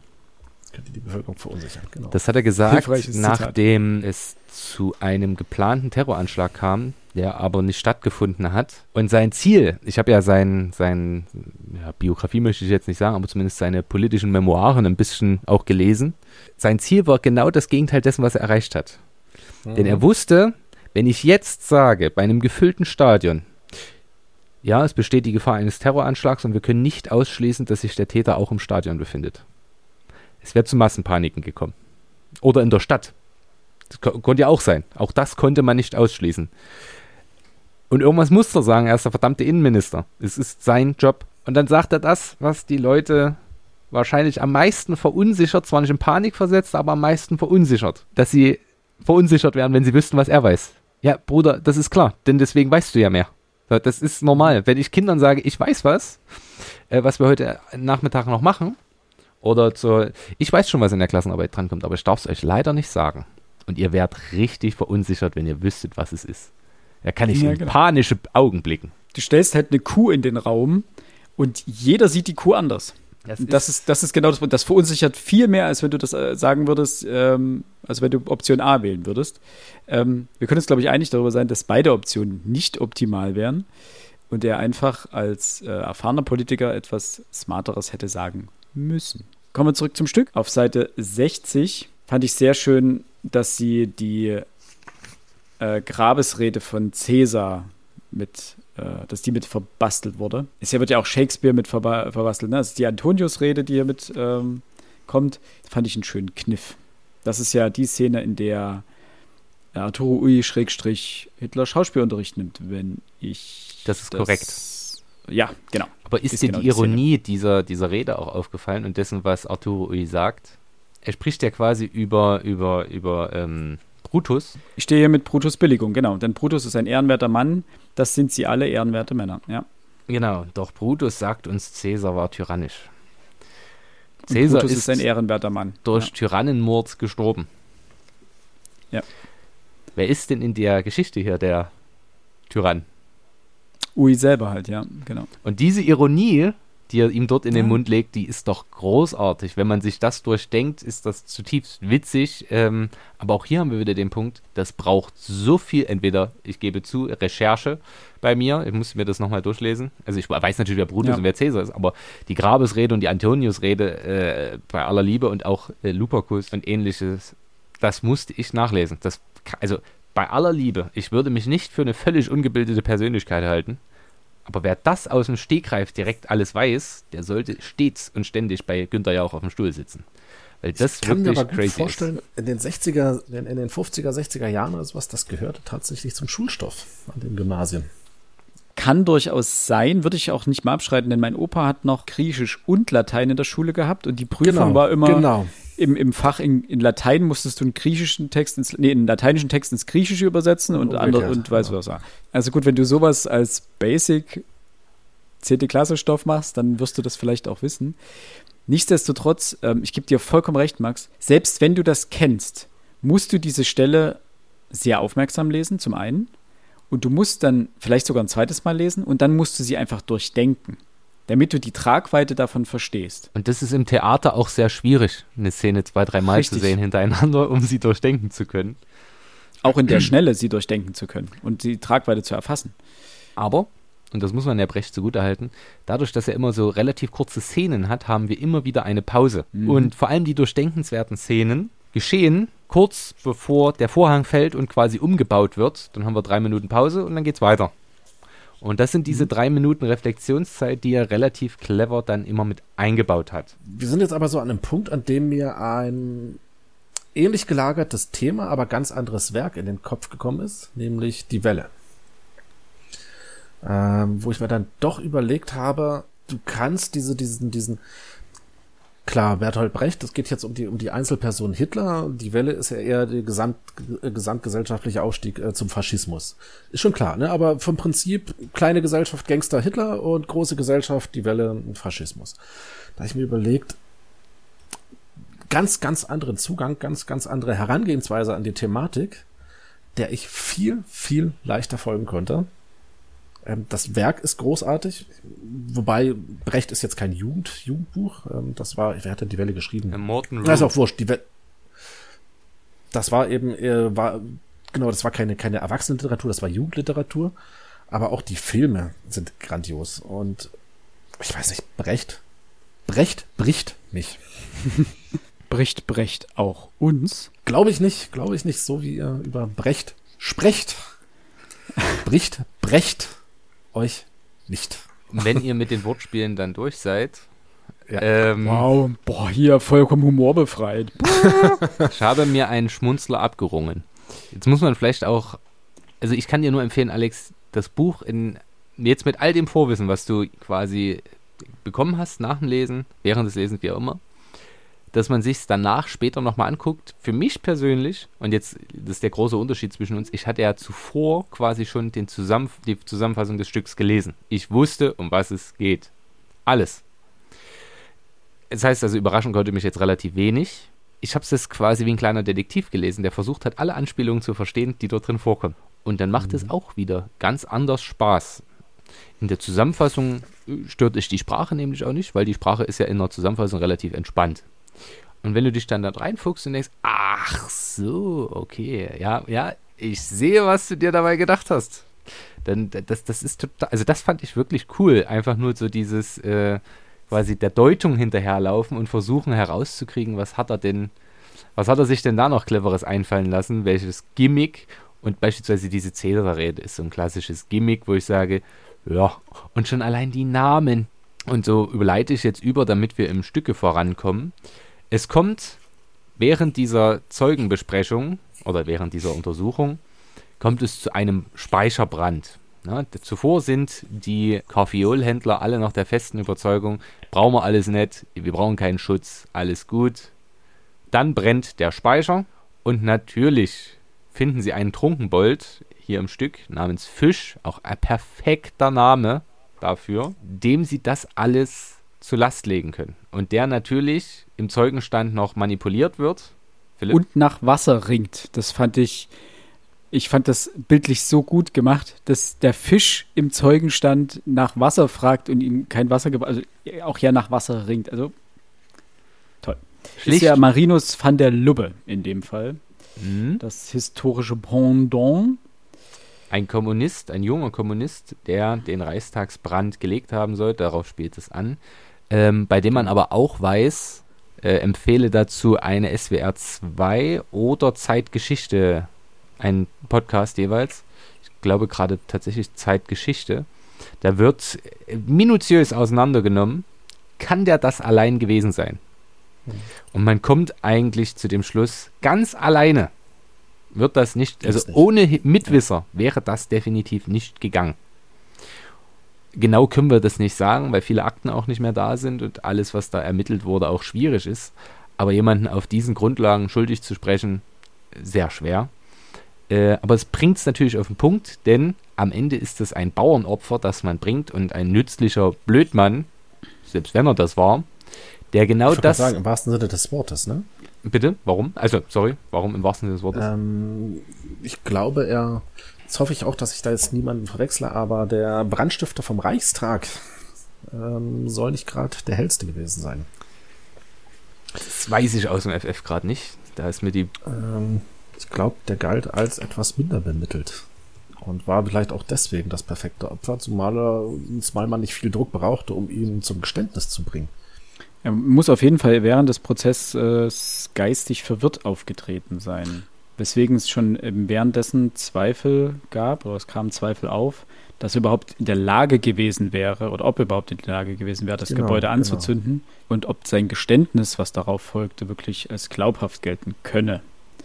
Es heißt zumindest bei einer Monographie über diesen Reichstagsbrand, dass dieser Van der Luppe bis auf zwei Verhandlungstage wie unter, als wäre er hypnotisiert oder unter Drogen gesetzt. Viele vermuten auch, dass er mit Brom vergiftet worden ist, dass er sich wie ja. in, so einem, in so einer Trance befunden habe. Nur an diesen zwei Tagen sei er quasi etwas erwacht. Wir sehen also, wenn das Gerichtswesen auch in den Händen, und das ist ja hier quasi genau das Gleiche. Wir sehen ihn, wie er sich in Widersprüche verstrickt. Schnitt, er kommt mit einem blauen Auge zurück und plötzlich ist das gelöst und quasi es ist klar, er muss es gewesen sein, in Anführungsstrichen, wie man die Justiz hinters Licht führen kann. Beziehungsweise, wenn ich die Justiz irgendwann selbst besetze, so ist ja der historische Kern eigentlich dieser Sache, dann ist es nicht mehr der Punkt. Weil hier im Stück von Brecht ist der Anwalt des Fischs, beziehungsweise der ist ja tatsächlich auch durchaus rechtsstaatlichen Grundsätzen zugeneigt, was auf nicht viel Gegenliebe der anderen Seite, also von Uis Leuten, stößt, die das nicht teilen, diese Rechtsstaatlichkeit. Die, für die ist der Mann schuldig und das war auch so geplant.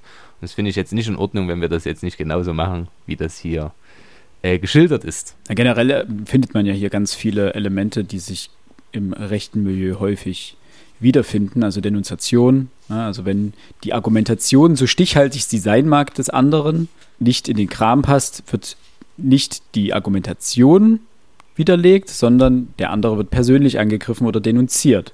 Und genau das passiert ja hier mit dem Verteidiger, der wird ja auch persönlich angegriffen, ähm, genauso wie der Fisch unter Drogen gesetzt wird in dem Fall. Und das Drastische in diesem Stück ist ja, es passiert wahnsinnig offensichtlich es ist überhaupt nicht subtil, sondern es, das ist Absicht. Also es ist Absicht, dass es nicht subtil ist. Es wird dir direkt ins Gesicht gedrückt, dass hier eine Manipulation stattfindet. Und zwar auf allen Ebenen. Mit Gewalt, ähm, mit Bestechung. Also das geht hier nicht ganz hervor, wie der Richter, ob der bestochen wurde, ob der eingeschüchtert wurde oder ähnliches. Auf jeden Fall war der, steckte der Richter in der Tasche in irgendeiner Form. Denn er war offensichtlich sehr Arturo und Co. zugeneigt und hat hier über alles hinweggesehen. Ja, Max? Möchte da nur kurz nochmal einen Querverweis zum Epilog geben. Dort heißt es im ersten Vers des Epiloges, ihr aber, und damit sind die Zuschauerinnen und Zuschauer angesprochen, lernet, wie man sieht, statt stiert. Verdeutlichen soll das, es war alles sichtbar. Alles, was geschehen ist, war für die Menschen erkennbar. Aber sie haben es wie, wie die Fische im Aquarium angestiert, was lustig ist, weil Stieren ja vom Stier kommt aber sie haben offensichtlich nicht bewusst hingesehen. Oder vielleicht sogar bewusst weggesehen. Zwei moderne Parallelen dazu. Einmal die Wahl Trumps, natürlich in den USA. Und einmal fast noch deutlicher das Referendum zum Austritt ähm, Großbritanniens aus der EU. Denn das Interessante war ja, es gab diese Abstimmung und in den Städten, in den Großstädten in England hat keiner wirklich daran geglaubt, dass Großbritannien aus der EU austritt. Und deswegen haben sich ja auch viele, sind viele nicht zu der, zu der Abstimmung gegangen oder haben gesagt, ja, das ist klar, in der eigenen Bubble, in der eigenen Londoner Großstadtbubble oder so, haben alle gesagt, du würdest, würdest nein, natürlich bleiben wir in der EU, also vollkommen klar.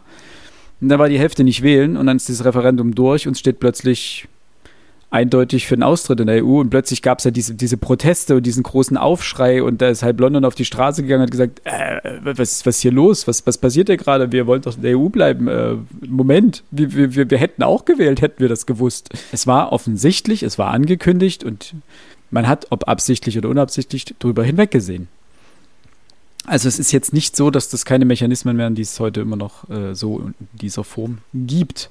Dann kommt es dazu, dass sich Roma und Ui miteinander auseinandersetzen müssen, insoweit, als dass äh, es dort Machtkämpfe gibt zwischen Givola und Giri gegen Roma.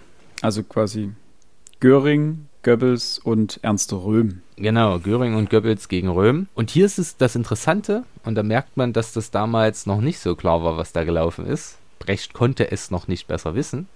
Ja. Es bleibt ziemlich im Dunkeln, warum sich Arturo auf die Seite von Giri und Givola schlägt und Röhm und seine und Roma und seine Leute töten lässt. Ja, die richtige Begründung davon findet sich im Text nicht. Außer, und das Charakteristikum kann man definitiv treffen, aber das wäre jetzt kein Alleinstellungsmerkmal für Hitler, dass er Wegbereiter auch im Stich lässt, wenn es ihm hilft. Ja, denn Roma war ja quasi noch viel loyaler als die anderen beiden. Der hätte ja alles getan für Ui in, im Text. Und trotzdem entscheidet er sich gegen ihn, auch weil er quasi diese Schlägerbande, die ja von Roma angeführt wird, oder wenn wir es historisch sehen, die SA, äh, nicht zu kontrollieren vermag. Wenn wir das jetzt richtig historisch betrachten, äh, wollte Röhm zu viel für seine SA haben und hatte eine, andere Vorstellung der zukünftigen Politik des nationalsozialistischen Regimes, weswegen er Hitlers Plänen im Wege stand. Aber das wusste man damals ja noch nicht. Das konnte Brecht also in diesem Stück so noch nicht verarbeiten. Aber auch das ist ganz äh, schön inszeniert, aber finde ich jetzt auch kein großes Zitatfeuerwerk, wo ich jetzt sagen würde, da müssen wir unbedingt noch drüber sprechen. Ich fand es gut, wie es umgesetzt wurde, dass es mit eingebaut wurde, aber die Art und Weise, die literarische Umsetzung war jetzt, wie du gerade gesagt hast, jetzt kein, kein Highlight. Ähm, ich fand ganz interessant die Betty-Frage oder die Gretchen-Frage. Äh, Herr Ui, wie halten Sie es mit der Religion auf Seite 104?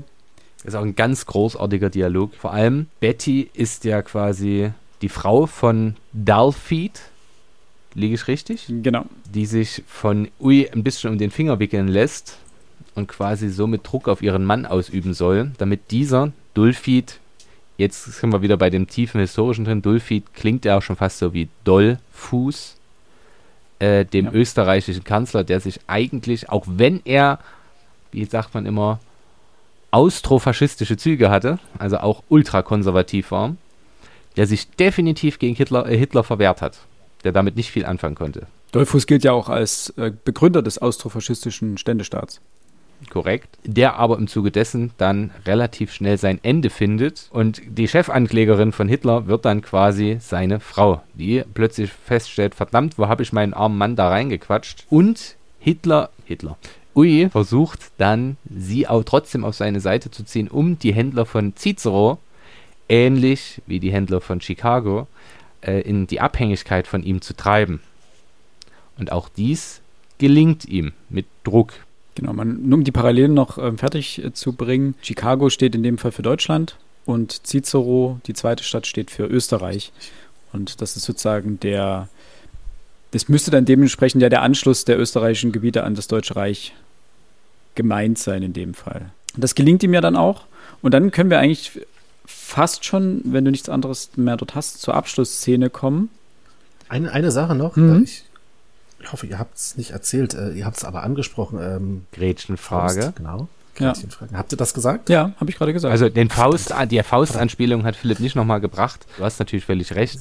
Man muss da schon nochmal den Faust äh, oder auf den Faust rekurrieren. Man muss vielleicht den Faust dazu auch nochmal lesen. Damit die Frage besonders viel Leider. Spaß macht. Ich, ich lese ihn gerade wieder, weil ich ihn gerade mit meinen Zehnern lese. Okay. Vielleicht müsste man in dem Fall sogar die, die beiden Dialoge gegenüberstellen. Ich würde gerne jetzt zur, zur abschließenden Szene kommen. Es gibt ja die, diesen Monolog von Ui am Ende noch, äh, in dem er sich sozusagen seines Sieges gewiss ist und dann auch ankündigt, um diesen Frieden jetzt zu sichern, den er geschaffen hat, müssen jetzt neue Thompson-Kanonen, Panzerautos und natürlich Brownings und Gummiknüppel und was noch hinzukommt angeschafft werden auf Seite 122. Also das ist dann natürlich die Aufrüstung. Und dann äh, sagt er ja auch, und das ist dann der, auf, der Ausblick auf den Krieg, denn nach Schutz schreien nicht nur Cicero und Chicago, also nicht nur Österreich und Deutschland, sondern auch andere Städte, Washington, Milwaukee, Detroit, Toledo, Pittsburgh, Cincinnati, wo es auch Gemüsehandel gibt, Flint, Boston, Philadelphia, Baltimore, St. Louis, Little Rock, Minneapolis, Columbus, Charleston und New York. Alles will geschützt sein und kein Pfui und kein Das ist nicht fein hält, hält auf den Ui. Trommeln und Fanfarenstöße. Na, die Nazis haben ja den großen Pomp mit Trommeln und Fanfaren geliebt. Und danach kommt eine Szene, bei der ich gerne eure Interpretation hören wollen würde. Denn es gibt, geht gibt einen Sprung, ist die Szene ist zu Ende, die, die 16. Szene, die 17. beginnt. Cicero aus einem zerschossenen Last Lastkraftwagen klettert eine blutüberströmte Frau und taumelt nach vorn. Also Österreich dementsprechend und dann schreit die Frau nach Hilfe. Genau. Die Annexion Österreichs geschah unblutig, ne? Jein. Jein. Also es kam dort schon zu massiven Aufmärschen, auch Einsperrungen von Gegnern, aber jetzt nicht in Form eines Bürgerkriegs, der jetzt so massiv ausgeartet ist, aber das unblutig wäre allen Opfern, die dort an diesen Tagen äh, gestorben sind, ein bisschen vermessen gegenüber, finde ich. Deswegen nur diese eine kleine Konkretisierung. genau, Ähm, deswegen habe ich so das Gefühl, dass dieser eine Absatz genau ein Tribut an genau diese Zeit ist und an genau diese Opfer. Definitiv. Ähm, gerne Mhm. auch dazu nochmal die Schachnovelle angucken, da ist das ja auch thematisiert. Und im Trafikanten müsste da dieser Tag auch eine Rolle Deswegen spielen. wollte ich nämlich, wollte ich gerade hinaus, ja.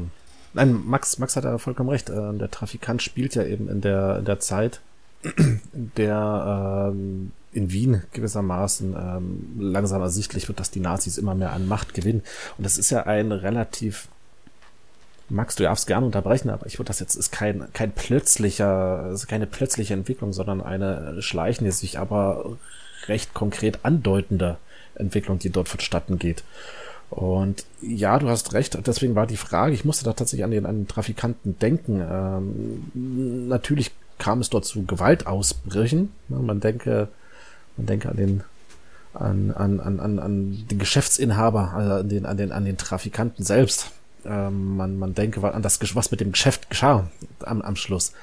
Aber ähm, die Nazis sind an anderer Stelle bedeutend brutaler vorgegangen. das definitiv. Als, als es in Österreich ging. Aber auch hier Ja, und da, möchte ich auf den Epilog nochmal zu sprechen kommen, denn der passt dort perfekt. Denn ich hatte vorhin den ersten Vers davon rezitiert.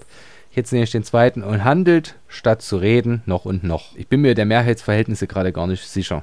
Aber dadurch, dass die Nazis, die Österreicher quasi mit einer groben Strenge an die Hand nahmen und in, auf ihre Seite zogen, wie gewaltvoll das jetzt war, sei, lass mal, sei mal dahingestellt. Also definitiv nicht so gewaltvoll, wie das mit anderen in kriegerische Aktivitäten oder Kriege verwickelte Sch- Staaten der Fall war.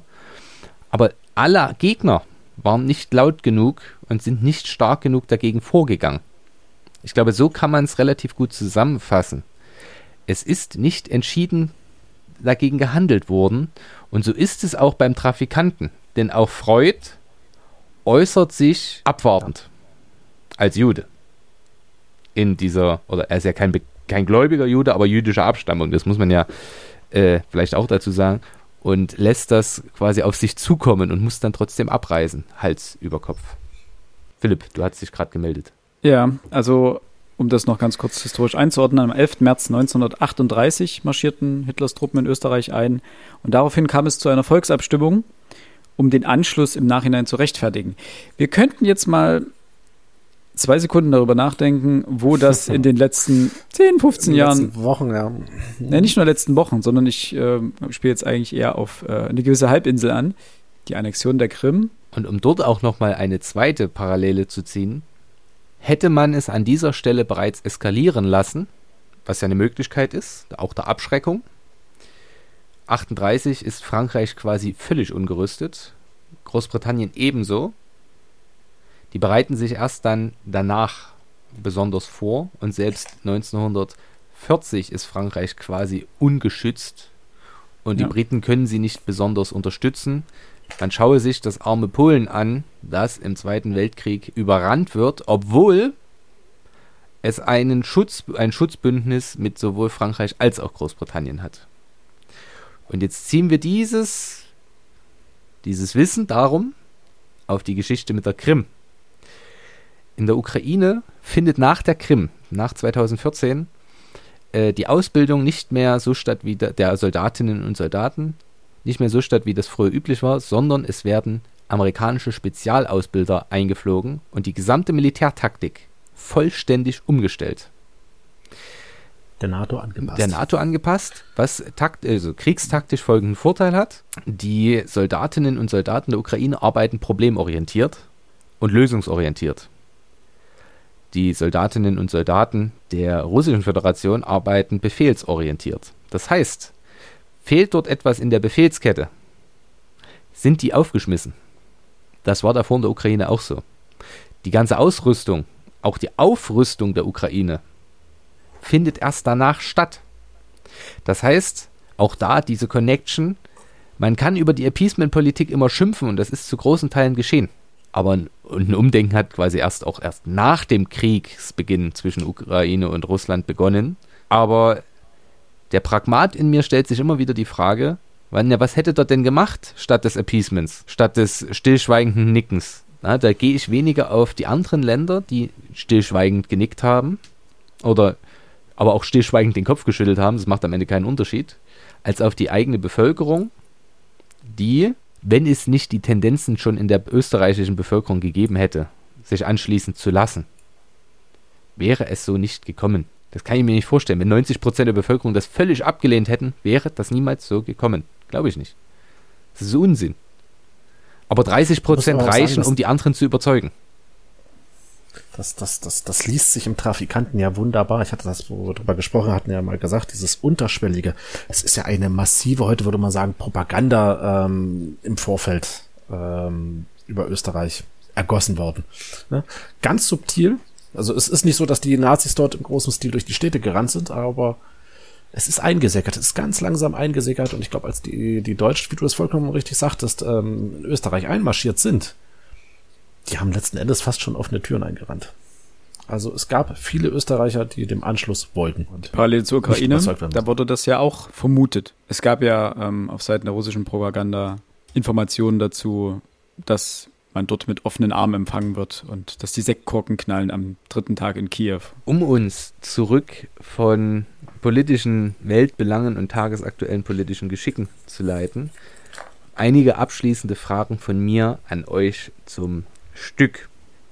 Zum einen, A, wie habt ihr die Verarbeitung der historischen Figuren in diesem Text empfunden? Alex hat ja schon gesagt, er fand es albern, dass sie so reden.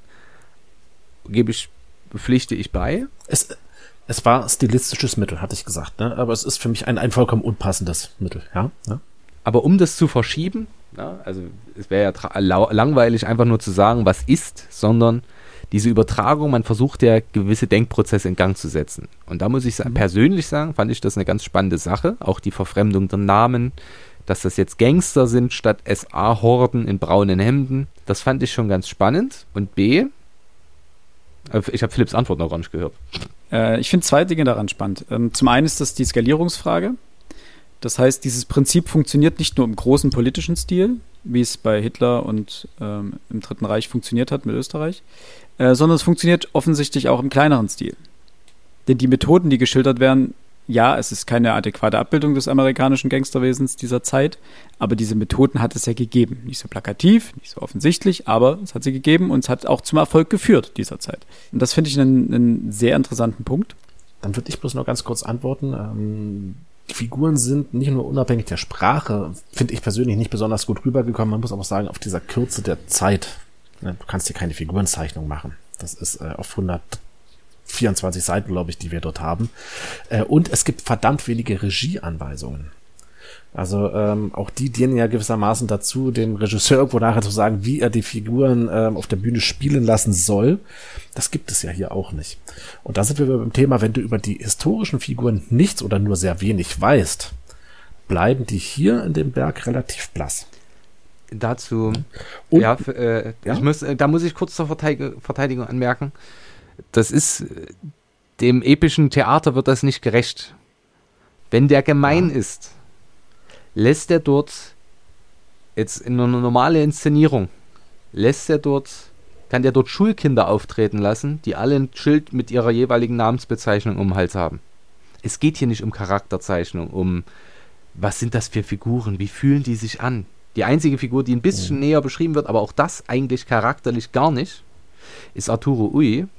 Bei dem wandeln sich nur manchmal die Argumentationslinien und sein Wesen, aber nicht der Charakter als solcher. Entwicklung spielt hier keine Rolle. Du sollst dich nicht reinfühlen können. Du sollst kein, kein Gefühl dafür kriegen für die Figuren, sondern die Handlung als solche betrachten. Die Offensichtlichkeit der Vorgänge sollst du. Richtig. Ich würde, ich würde, kam mir gerade noch ein Gedanke. Er hat das Werk 1941 geschrieben. Vieles, was wir von den Personen, die hier, also von, von den wirklichen Personen, von, von, der, von den Nazi-Größen, ähm, wissen, auch wie, wie, wie wir sie selbst sehen, sind aufgrund der Ereignisse, die nach 41 geschehen sind. Nehmen wir mal Goebbels zum Beispiel, ne, der große Redner. Goebbels war 41 nicht dieser große Redner, den wir in Erinnerung haben. Wir haben den als großen, Erinner äh, als großen Redner in Erinnerung aufgrund dieser Reden, die er gewissermaßen kurz vor Kriegsende noch gehalten hat. Goebbels kannst ja sagen, was du willst. Er war ein brillanter Rhetoriker. Ne? Hitler, dieses, dieses, das, das verbrecherische 41, ich glaube, waren die ganzen Verbrechen noch gar nicht bekannt in diesem Maßstab, wie wir es nach dem Krieg ich will mal sagen, herausgefunden haben, in Anführungszeichen. Ne? Ihr wisst, was ich meine. Also er hat hier, ich glaube, er beschreibt hier auch historische Figuren. Drücke ich das jetzt aus? Die drei Jahre später, die er drei Jahre später ganz anders beschrieben hätte. Und, das muss man auch sagen, Brecht, nachdem er das Werk ja geschrieben hat, er ändert es ja nicht mehr. Es ist ein Zeitzeugnis. Die Figuren bleiben ja die, die Figuren sind, genau, das, das ist vielleicht ein schöner Begriff, es sind Figuren von 1941, nicht von 1945. Ja. Die ja, die ja hier. Äh Dazu kommt, das ist mir nämlich gerade wieder eingefallen, was ich als zweites noch sagen wollte. Es ist frei von jeglicher Ideologie. Das heißt, dieses Prinzip hier fußt nicht auf den Ideologien der Nationalsozialisten da, davon ist es, also das ist nicht frei jeglicher Ideologie, das war falsch ausgedrückt, aber es sind keine nationalsozialistischen Ideologien hier drin. Das ist das Besondere dran, es funktioniert trotzdem. Also dieses Prinzip funktioniert trotz der nicht vorhandenen nationalsozialistischen Ideologien. Das hätte vielleicht ein anderes Stück werden können, hätte er es zehn Jahre später geschrieben. Was ich ganz interessant fand dazu, und das steht äh, in, seinem, in seinen Bemerkungen hinten drin auf Seite 130, ähm, da geht er der Frage nach, ob man solche Persönlichkeiten der Lächerlichkeit preisgeben darf. Darf man sie ins Lächerliche ziehen? Wertet man sie dadurch ab oder auf oder verharmlost man dadurch ihre, ähm, ihre Bedeutung oder das, was sie getan haben? Und da sagt er einen ganz interessanten Satz: Die großen politischen Verbrecher müssen durchaus preisgegeben werden und vorzüglich der Lächerlichkeit. Und jetzt kommt der eigentliche Satz: Denn sie sind vor allem keine großen politischen Verbrecher, sondern die Verüber großer politischer Verbrechen, was etwas ganz anderes ist. Fand ich einen starken Satz. Ähm, hat dem Fall sogar mehr zum Nachdenken angeregt als das ganze Stück vorher, muss ich fairerweise sagen. Aber das führt mich zu meiner zweiten Frage. Und die passt genau zu diesem Satz. Äh, Habe ich auch daraus abgeleitet. Nun ist äh, Hitler in Deutschland immer noch eine Persönlichkeit, bei der Menschen zusammenzucken. Den Namen genannt, äh, die Person genannt, dessen, deren Name nicht genannt werden darf. Ja? Jetzt gibt es hier wirklich komödiantische Züge. Und das Stück führt nicht zu Mitleid oder zu. Also Mitleid habe ich nicht empfunden in dem Stück. Ist auch nicht gedacht, wie gesagt. Lehrstück. Es macht Arturo Ui an, an vielen Stellen ziemlich lächerlich. Das ist keine starke Figur. Jetzt sehen wir den Krieg nicht, oder sehen wir nicht 1941 die Ergebnisse, wie Brecht, als er das Stück beendet hat, sondern wir sehen das große Ganze. Na, was, was für ein Rattenschwanz hängt noch dran? Ist es angemessen, eine Figur, die so viel Leid über die Welt gebracht hat, so lächerlich zu machen? Und B, und, und ja, lächerlich zu machen und so grotesk und fast witzig zu schildern? Oder B, sollte man anders damit umgehen oder ist es vielleicht sogar ganz richtig, so damit umzugehen? Also ich finde es richtig, dass man Persönlichkeiten, egal welcher politischen Ausrichtung und welcher ähm, historischen, ich sag mal jetzt in Anführungsstrichen Qualität, ähm, auch lächerlich machen kann. Und muss sogar vielleicht. Weil man ihn damit teilweise auch so dieses Übermenschliche nimmt. Und sind wir ganz ehrlich, Hitler hatte teilweise so dieses dämonenhaft Übermenschliche, wie er ähm, in den Köpfen rumspukte. Und erst durch die Aufarbeitung und äh, natürlich auch durch die historisch akkurate Aufarbeitung ist das Ganze ein bisschen verschwunden. Ähm, ich weiß noch, die Verführer der Massen und so weiter. Ne? Also wie konnte ein Mann so viele Massen begeistern und äh, hinter sich scharen und so weiter. Das hatte etwas Übermenschliches letztendlich. Ähm, das hat auch dieser ganze, das hing natürlich auch mit, diesem Gigant, mit dieser Gigantomanie des äh, Nationalsozialismus zusammen. dieses pompöse, dieses auf antike Werte spielende, diese ganzen, auch die ganze Architektur, also es war ja alles, es war ja alles übermenschlich groß. Ähm, und indem du das ein bisschen ins Lächerliche ziehst oder auch viel ins Lächerliche ziehst, nimmst du dem Ganzen ähm, eben diese Übermenschlichkeit. Das hat ja auch Serdar Sumuncu gemacht, mit, ähm, als er aus Hitlers Tagebüchern ge gelesen, also Mein Kampf gelesen hat, Verzeihung. Ähm, und aus Goebbels Tagebüchern.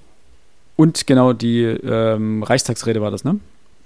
Ne, der hat die Rede, aber der hat auch einfach aus den, aus den Tagebüchern von Goebbels vorgelesen. Ah, okay, das kenne ich dem noch nicht. Aber, und das nimmt dem Ganzen so erstmal ein bisschen den Schrecken und gibt einen Zugang zu den Personen. Wichtig ist dabei halt, dass man sich trotzdem der Taten dieser Person bewusst bleibt. Und dass man das aber auch auf aktuelle Situationen und Personen anwenden kann. Also dass auch Personen, die uns jetzt aktuell vielleicht übermenschlich groß erscheinen, dass die es auch nicht sind. Denn Trump hat sich selbst zur Karikatur gemacht, mit dem, was er getan hat und wie er es getan hat. Andere autoritäre Machthaber machen das zum Teil nicht.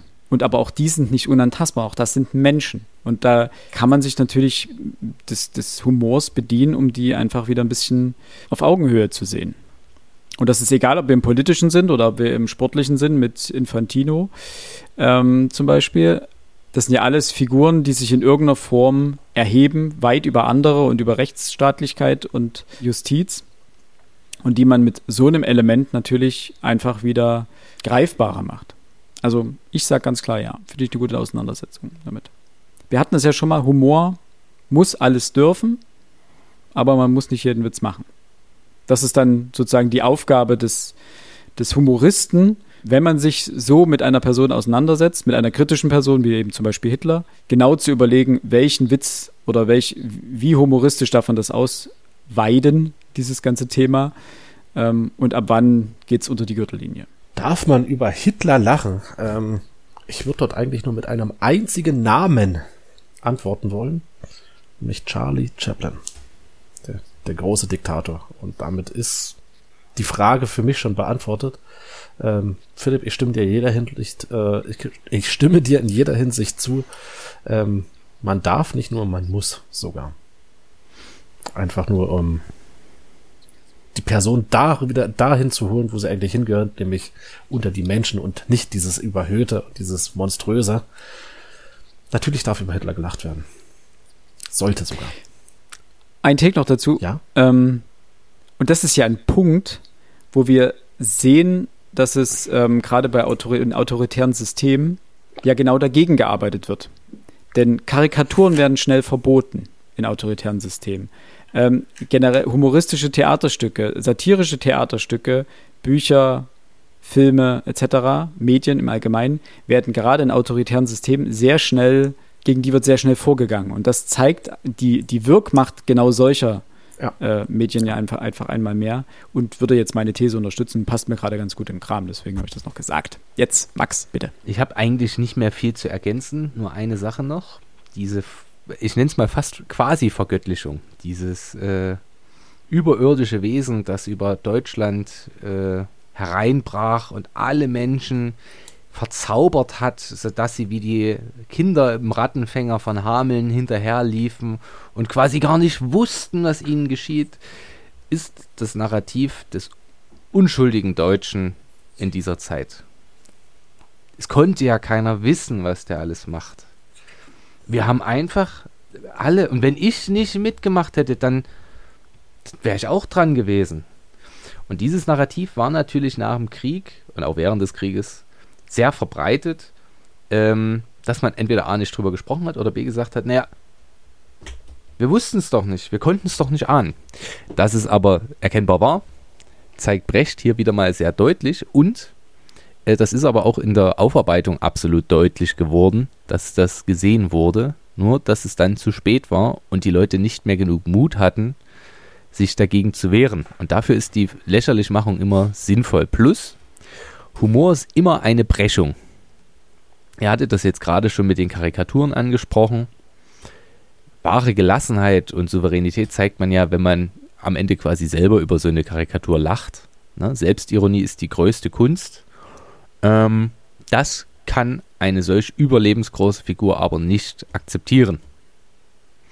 Deswegen ist das in Diktaturen nicht möglich. Durch das lächerlich machen kommt es zu einer Brechung. Gefährlich wird es allerdings, wenn der Hintergrund des Witzes nicht mehr deutlich ist. Ähm, man muss für diese Brechung nämlich den Hintergrund kennen. Na, wenn ich einen richtig feinen, witzigen Hitlerwitz mache, wo mir jetzt gerade kein guter einfällt, dann muss es am Ende dazu führen, dass mir entweder das Lachen im, im Halse stecken bleibt oder ich lache und dann denke, stimmt, super Joke, richtig guter Joke, der brennt. Und mir wieder bewusst werde, was ist da geschehen. Ja, das muss das Konzept sein. Oder, und auch das muss möglich sein, dass es völlig ins Abstruse abdriftet. Und mein Beispiel hierfür, und es sei an dieser Stelle nochmal allen empfohlen, das grandiose Musikvideo zum klassischen KIZ-Track Ich bin Adolf Hitler. Der Text spielt an so vielen Facetten auf das Regime an und macht sich, vergleicht Hitler mit Hipstern und wie auch immer, es ist primär witzig gemeint. Und im Video spielt der äh, jüdischstämmige und zuletzt im Podcast vorgekommene Oliver Polak einen sehr, sehr übergewichtigen Adolf Hitler, der völlig heruntergekommen ist und dann hört man, es gibt dieses eine schöne Zwischenspiel, zwei junge Frauen sich unterhalten, die sagen, ist er das wirklich? Im Fernsehen sieht er immer viel größer aus. Und dabei schwenkt die, äh, die Kamera auf eine Parkband auf der Bank, auf der zwei Rentnerinnen sitzen und miteinander tuscheln. Das ist schlicht und ergreifend lustig. Und das gehört auch dazu, dass man darüber mal lacht und mithilfe des Textes dann wieder darauf zurückfindet, aha, da war ja mal was und man darf da heute auch drüber lachen.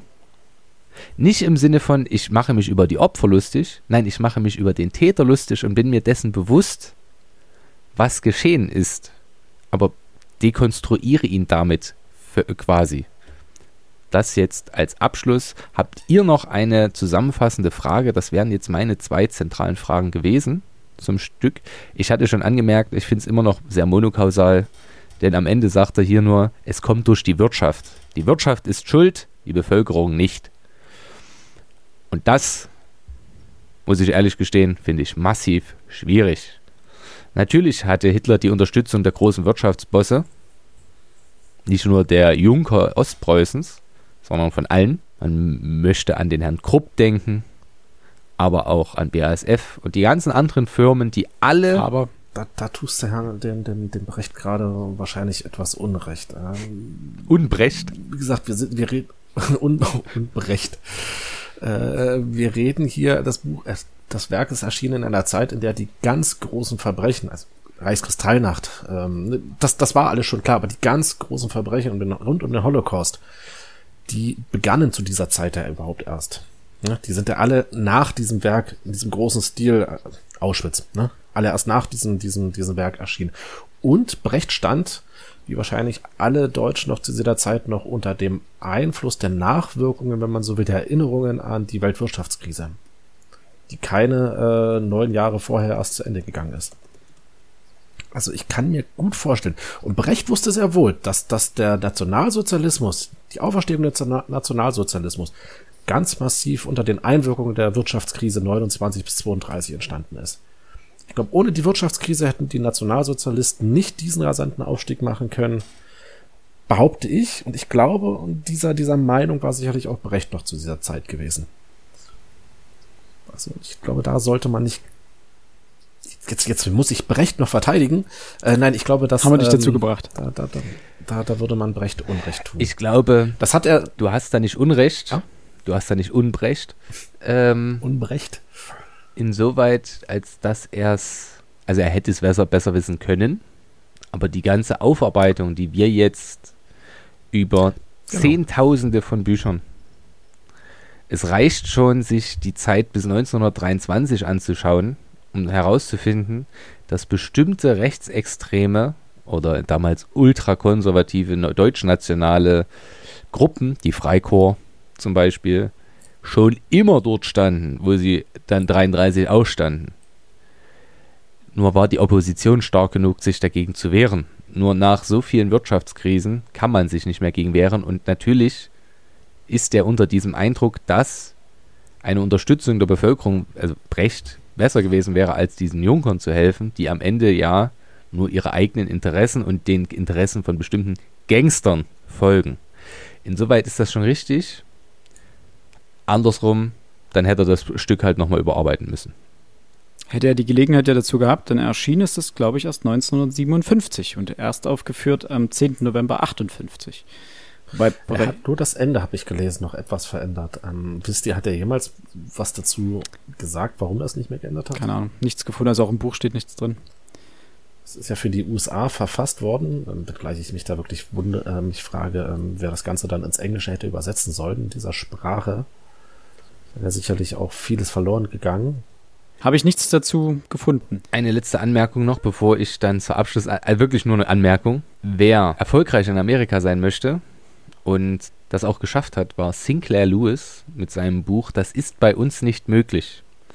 Eine ähnliche parabelhafte Idee hat, nur eben weniger ins, es wurde einmal Historienfarce genannt, das äh, Stück von Brecht, ähm, sondern wirklich faschistoide Züge dort zeigt und quasi mhm. als Landsmann das darstellt. Kann ich jedem empfehlen. Das ist bei uns nicht möglich. Erschienen im. Boah, jetzt stehe ich wieder vor der großartigen Frage. Ich müsste nachgucken. Ich weiß es gerade nicht aus dem Kopf, in welchem Verlag das erschienen ist. Aber gibt's, ist neu aufgelegt worden 2017. 1935 das erste Mal erschienen. Gut, dann jetzt bitte zu euren Abschlussmeinungen. Lieber Alex. ähm, und ich gebe ab an Philipp. Gut, danke. Du Eine. kannst es ja relativ kurz halten wahrscheinlich. Ich trage die Null schon mal ein. Wir haben noch nie null Punkte vergeben. Nee, nee, um Gottes Willen. Ähm, so schlecht ist es ja nicht. Es ist halt, ich kann hier gar kein objektives. Ähm, Urteile sind Urteile nie objektiv, sie sind immer subjektiv. Ja, man kann aber das Subjektive versuchen, möglichst stark zu hinterfragen. Und das will ich überhaupt nicht, weil ich nach wie vor das Buch mir in keinster Weise Freude bereitet hat, es zu lesen.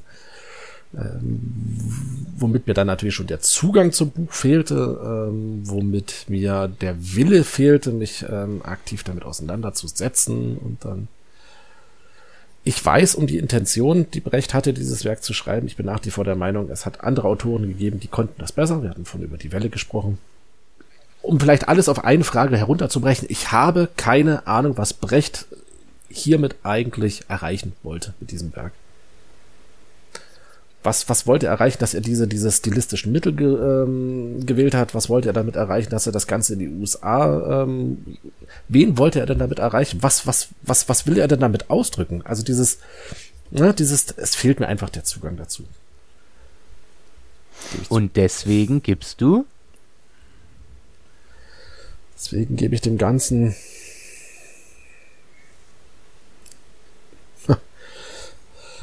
der Wille ist da, das Fleisch braucht Gewalt. Max hat äh, Ingeborg Bachmann auch einen Punkt gegeben. Das ist durchaus möglich.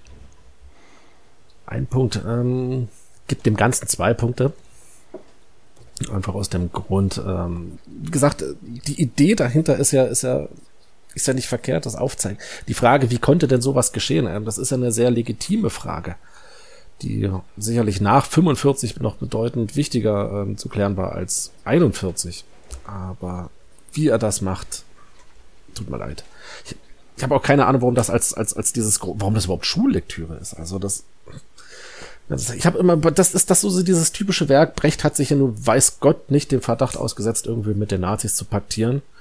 Und dieses, dieses, diese Nachkriegsdeutschland, oh, wir haben hier einen deutschsprachigen Autoren, der kein Nazi war, kommt, wir lesen seine Werke, weil er hat sich damit auseinandergesetzt. Alles super, alles toll. Nee, ist es nicht. Das ist Quatsch. Ist es wirklich. Also in meinen Augen. Ja. Ich glaube, es ist auch Schulliteratur, weil es das, was wir am Anfang gesagt haben, ist pädagogisch. Es ist einfach von Anfang bis Ende pädagogisch durchgeplant. Es hat ein bestimmtes Ziel, auf das es hinarbeitet. Und es lässt nur eine Deutung zu. Damit ist es einfach das Paradebeispiel für hieran kann man sich sehr, sehr linear abarbeiten. Es ist ganz klar vorgegeben, wo man hinkommt ans Ziel. Und du kannst, glaube ich, darin die Grundlagen einer Interpretation eines Theaterstücks richtig gut durchkauen und wie eine Parabel funktionieren sollte in der Theorie. Praktisch funktioniert es ja nicht. Also es bietet einfach unglaublich viel Handwerksmaterial. Das ist, glaube ich, mein Punkt dahingehend. Aber Max, du bist als erstes dran. Ich mache nämlich dann den Abschluss mit meiner Einschätzung. Also, mir hat das Buch wirklich Freude bereitet. Ich habe mich herzlich amüsieren können. Ich möchte Alex wirklich einfach da widersprechen. Äh, Brecht ist, ist ein herausragender Autor, über den man sich, und das ist das Schöne, vielleicht auch, auch in diesem Stück trefflich streiten kann. Wobei es da noch bessere Stücke für gibt, mit denen man oder über die man sich streiten kann. Da wäre vor allem die Maßnahme zu nennen, die ihm auch wahnsinnig viel Kritik eingebracht hat. Äh, ich sagte ja schon, es ist für mich kein Meisterwerk, aber es ist zumindest von der Idee her richtig cool. Spannend umgesetzt. Es hat mich gut unterhalten. Auch wenn das nicht sein Ziel war, aber er hat es geschafft. Belehrt ist es halt schwierig als, als äh, gedenkt der Nachgeborenen oder die Nachgeborenen Geborenen sollen der Zeitgenossen mit Nachsicht gedenken. Und das werde ich da auch tun. Deswegen, man muss es in seiner Zeit sehen. Und da ist das schon sehr weise, was er dort für, zusammen, äh, für, für, für Ideen draus zieht und wie weit er das alles denkt. Äh, deswegen gibt es von mir, auch ich fand es sprachlich auch schön, ich habe letztes Jahr noch acht hingeschrieben, heute stehen dort sieben Punkte. Das ist interessant. Ähm, ich kann ihm gar nicht mehr so viel hinzufügen. Wir haben ja auch während der Analyse schon ganz viel gebracht. Ich gebe dem Ganzen sechs Punkte, ordne mich da knapp unten drunter ein. Denn ich habe ja schon mal gesagt, ich habe so mein Problem mit Werken, die sehr deutlich ihre Intention durchscheinen lassen. Also die gewissermaßen am Reißbrett entworfen sind und genauso fühlt sich das hier an. Auch wenn ich ähm, die sprachlichen Mittel schätze, wenn ich den Unterhaltungswert, den dieses Werk trotzdem bietet, schätze, muss ich einfach kritisch anmerken, dass es schwer ist, sich damit auseinanderzusetzen, weil man eigentlich immer jemanden braucht, der einem Zugang zu diesem Werk gibt. Das heißt, du musst jemanden haben, der es gelesen hat und dir sagt, du liest dir mal vorher noch das durch, dann kannst du einen besseren Zugang dazu. Oder, nee, liest dir bitte nichts durch, du hast ausreichendes Background-Wissen, liest nur das Ding erstmal direkt und danach informiere dich drüber. Ansonsten kannst du einfach absolut verloren gehen in diesem Buch, weil du die Parallelen nicht mitnimmst, weil du die, ähm, die Anspielung nicht verstehst, weil du die, das Konzept dahinter nicht verstehst. Und dann kann das eine ganz schöne Qual werden.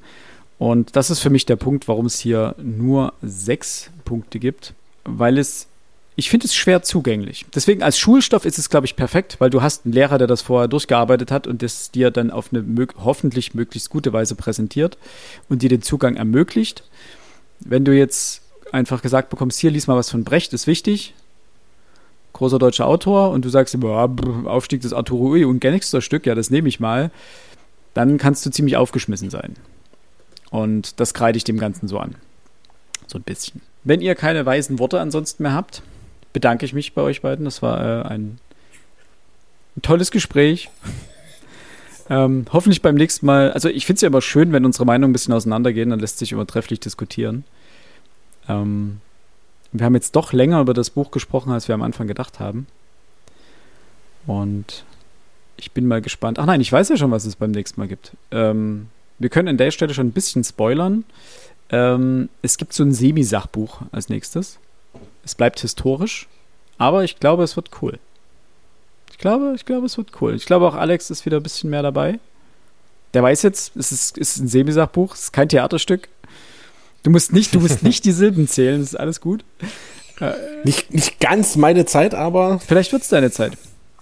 Meine auch nur so zu, naja, 20 Prozent. Am Rande, am Rande. Ja, ich schramm da so dran, deswegen ist es eigentlich so interessant. Das finde ich ähm, ganz cool. Vielen lieben Dank euch beiden. Äh, es war mir ein inneres Kirschenpflücken. Liebe Hörerinnen und Hörer, vielen Dank fürs Zuhören. Mal gucken, wann wir mal wieder was von Brecht lesen und in welcher Besetzung. Ansonsten alles Gute. Macht's gut. Bis zum nächsten Mal. Tschö mit Ö.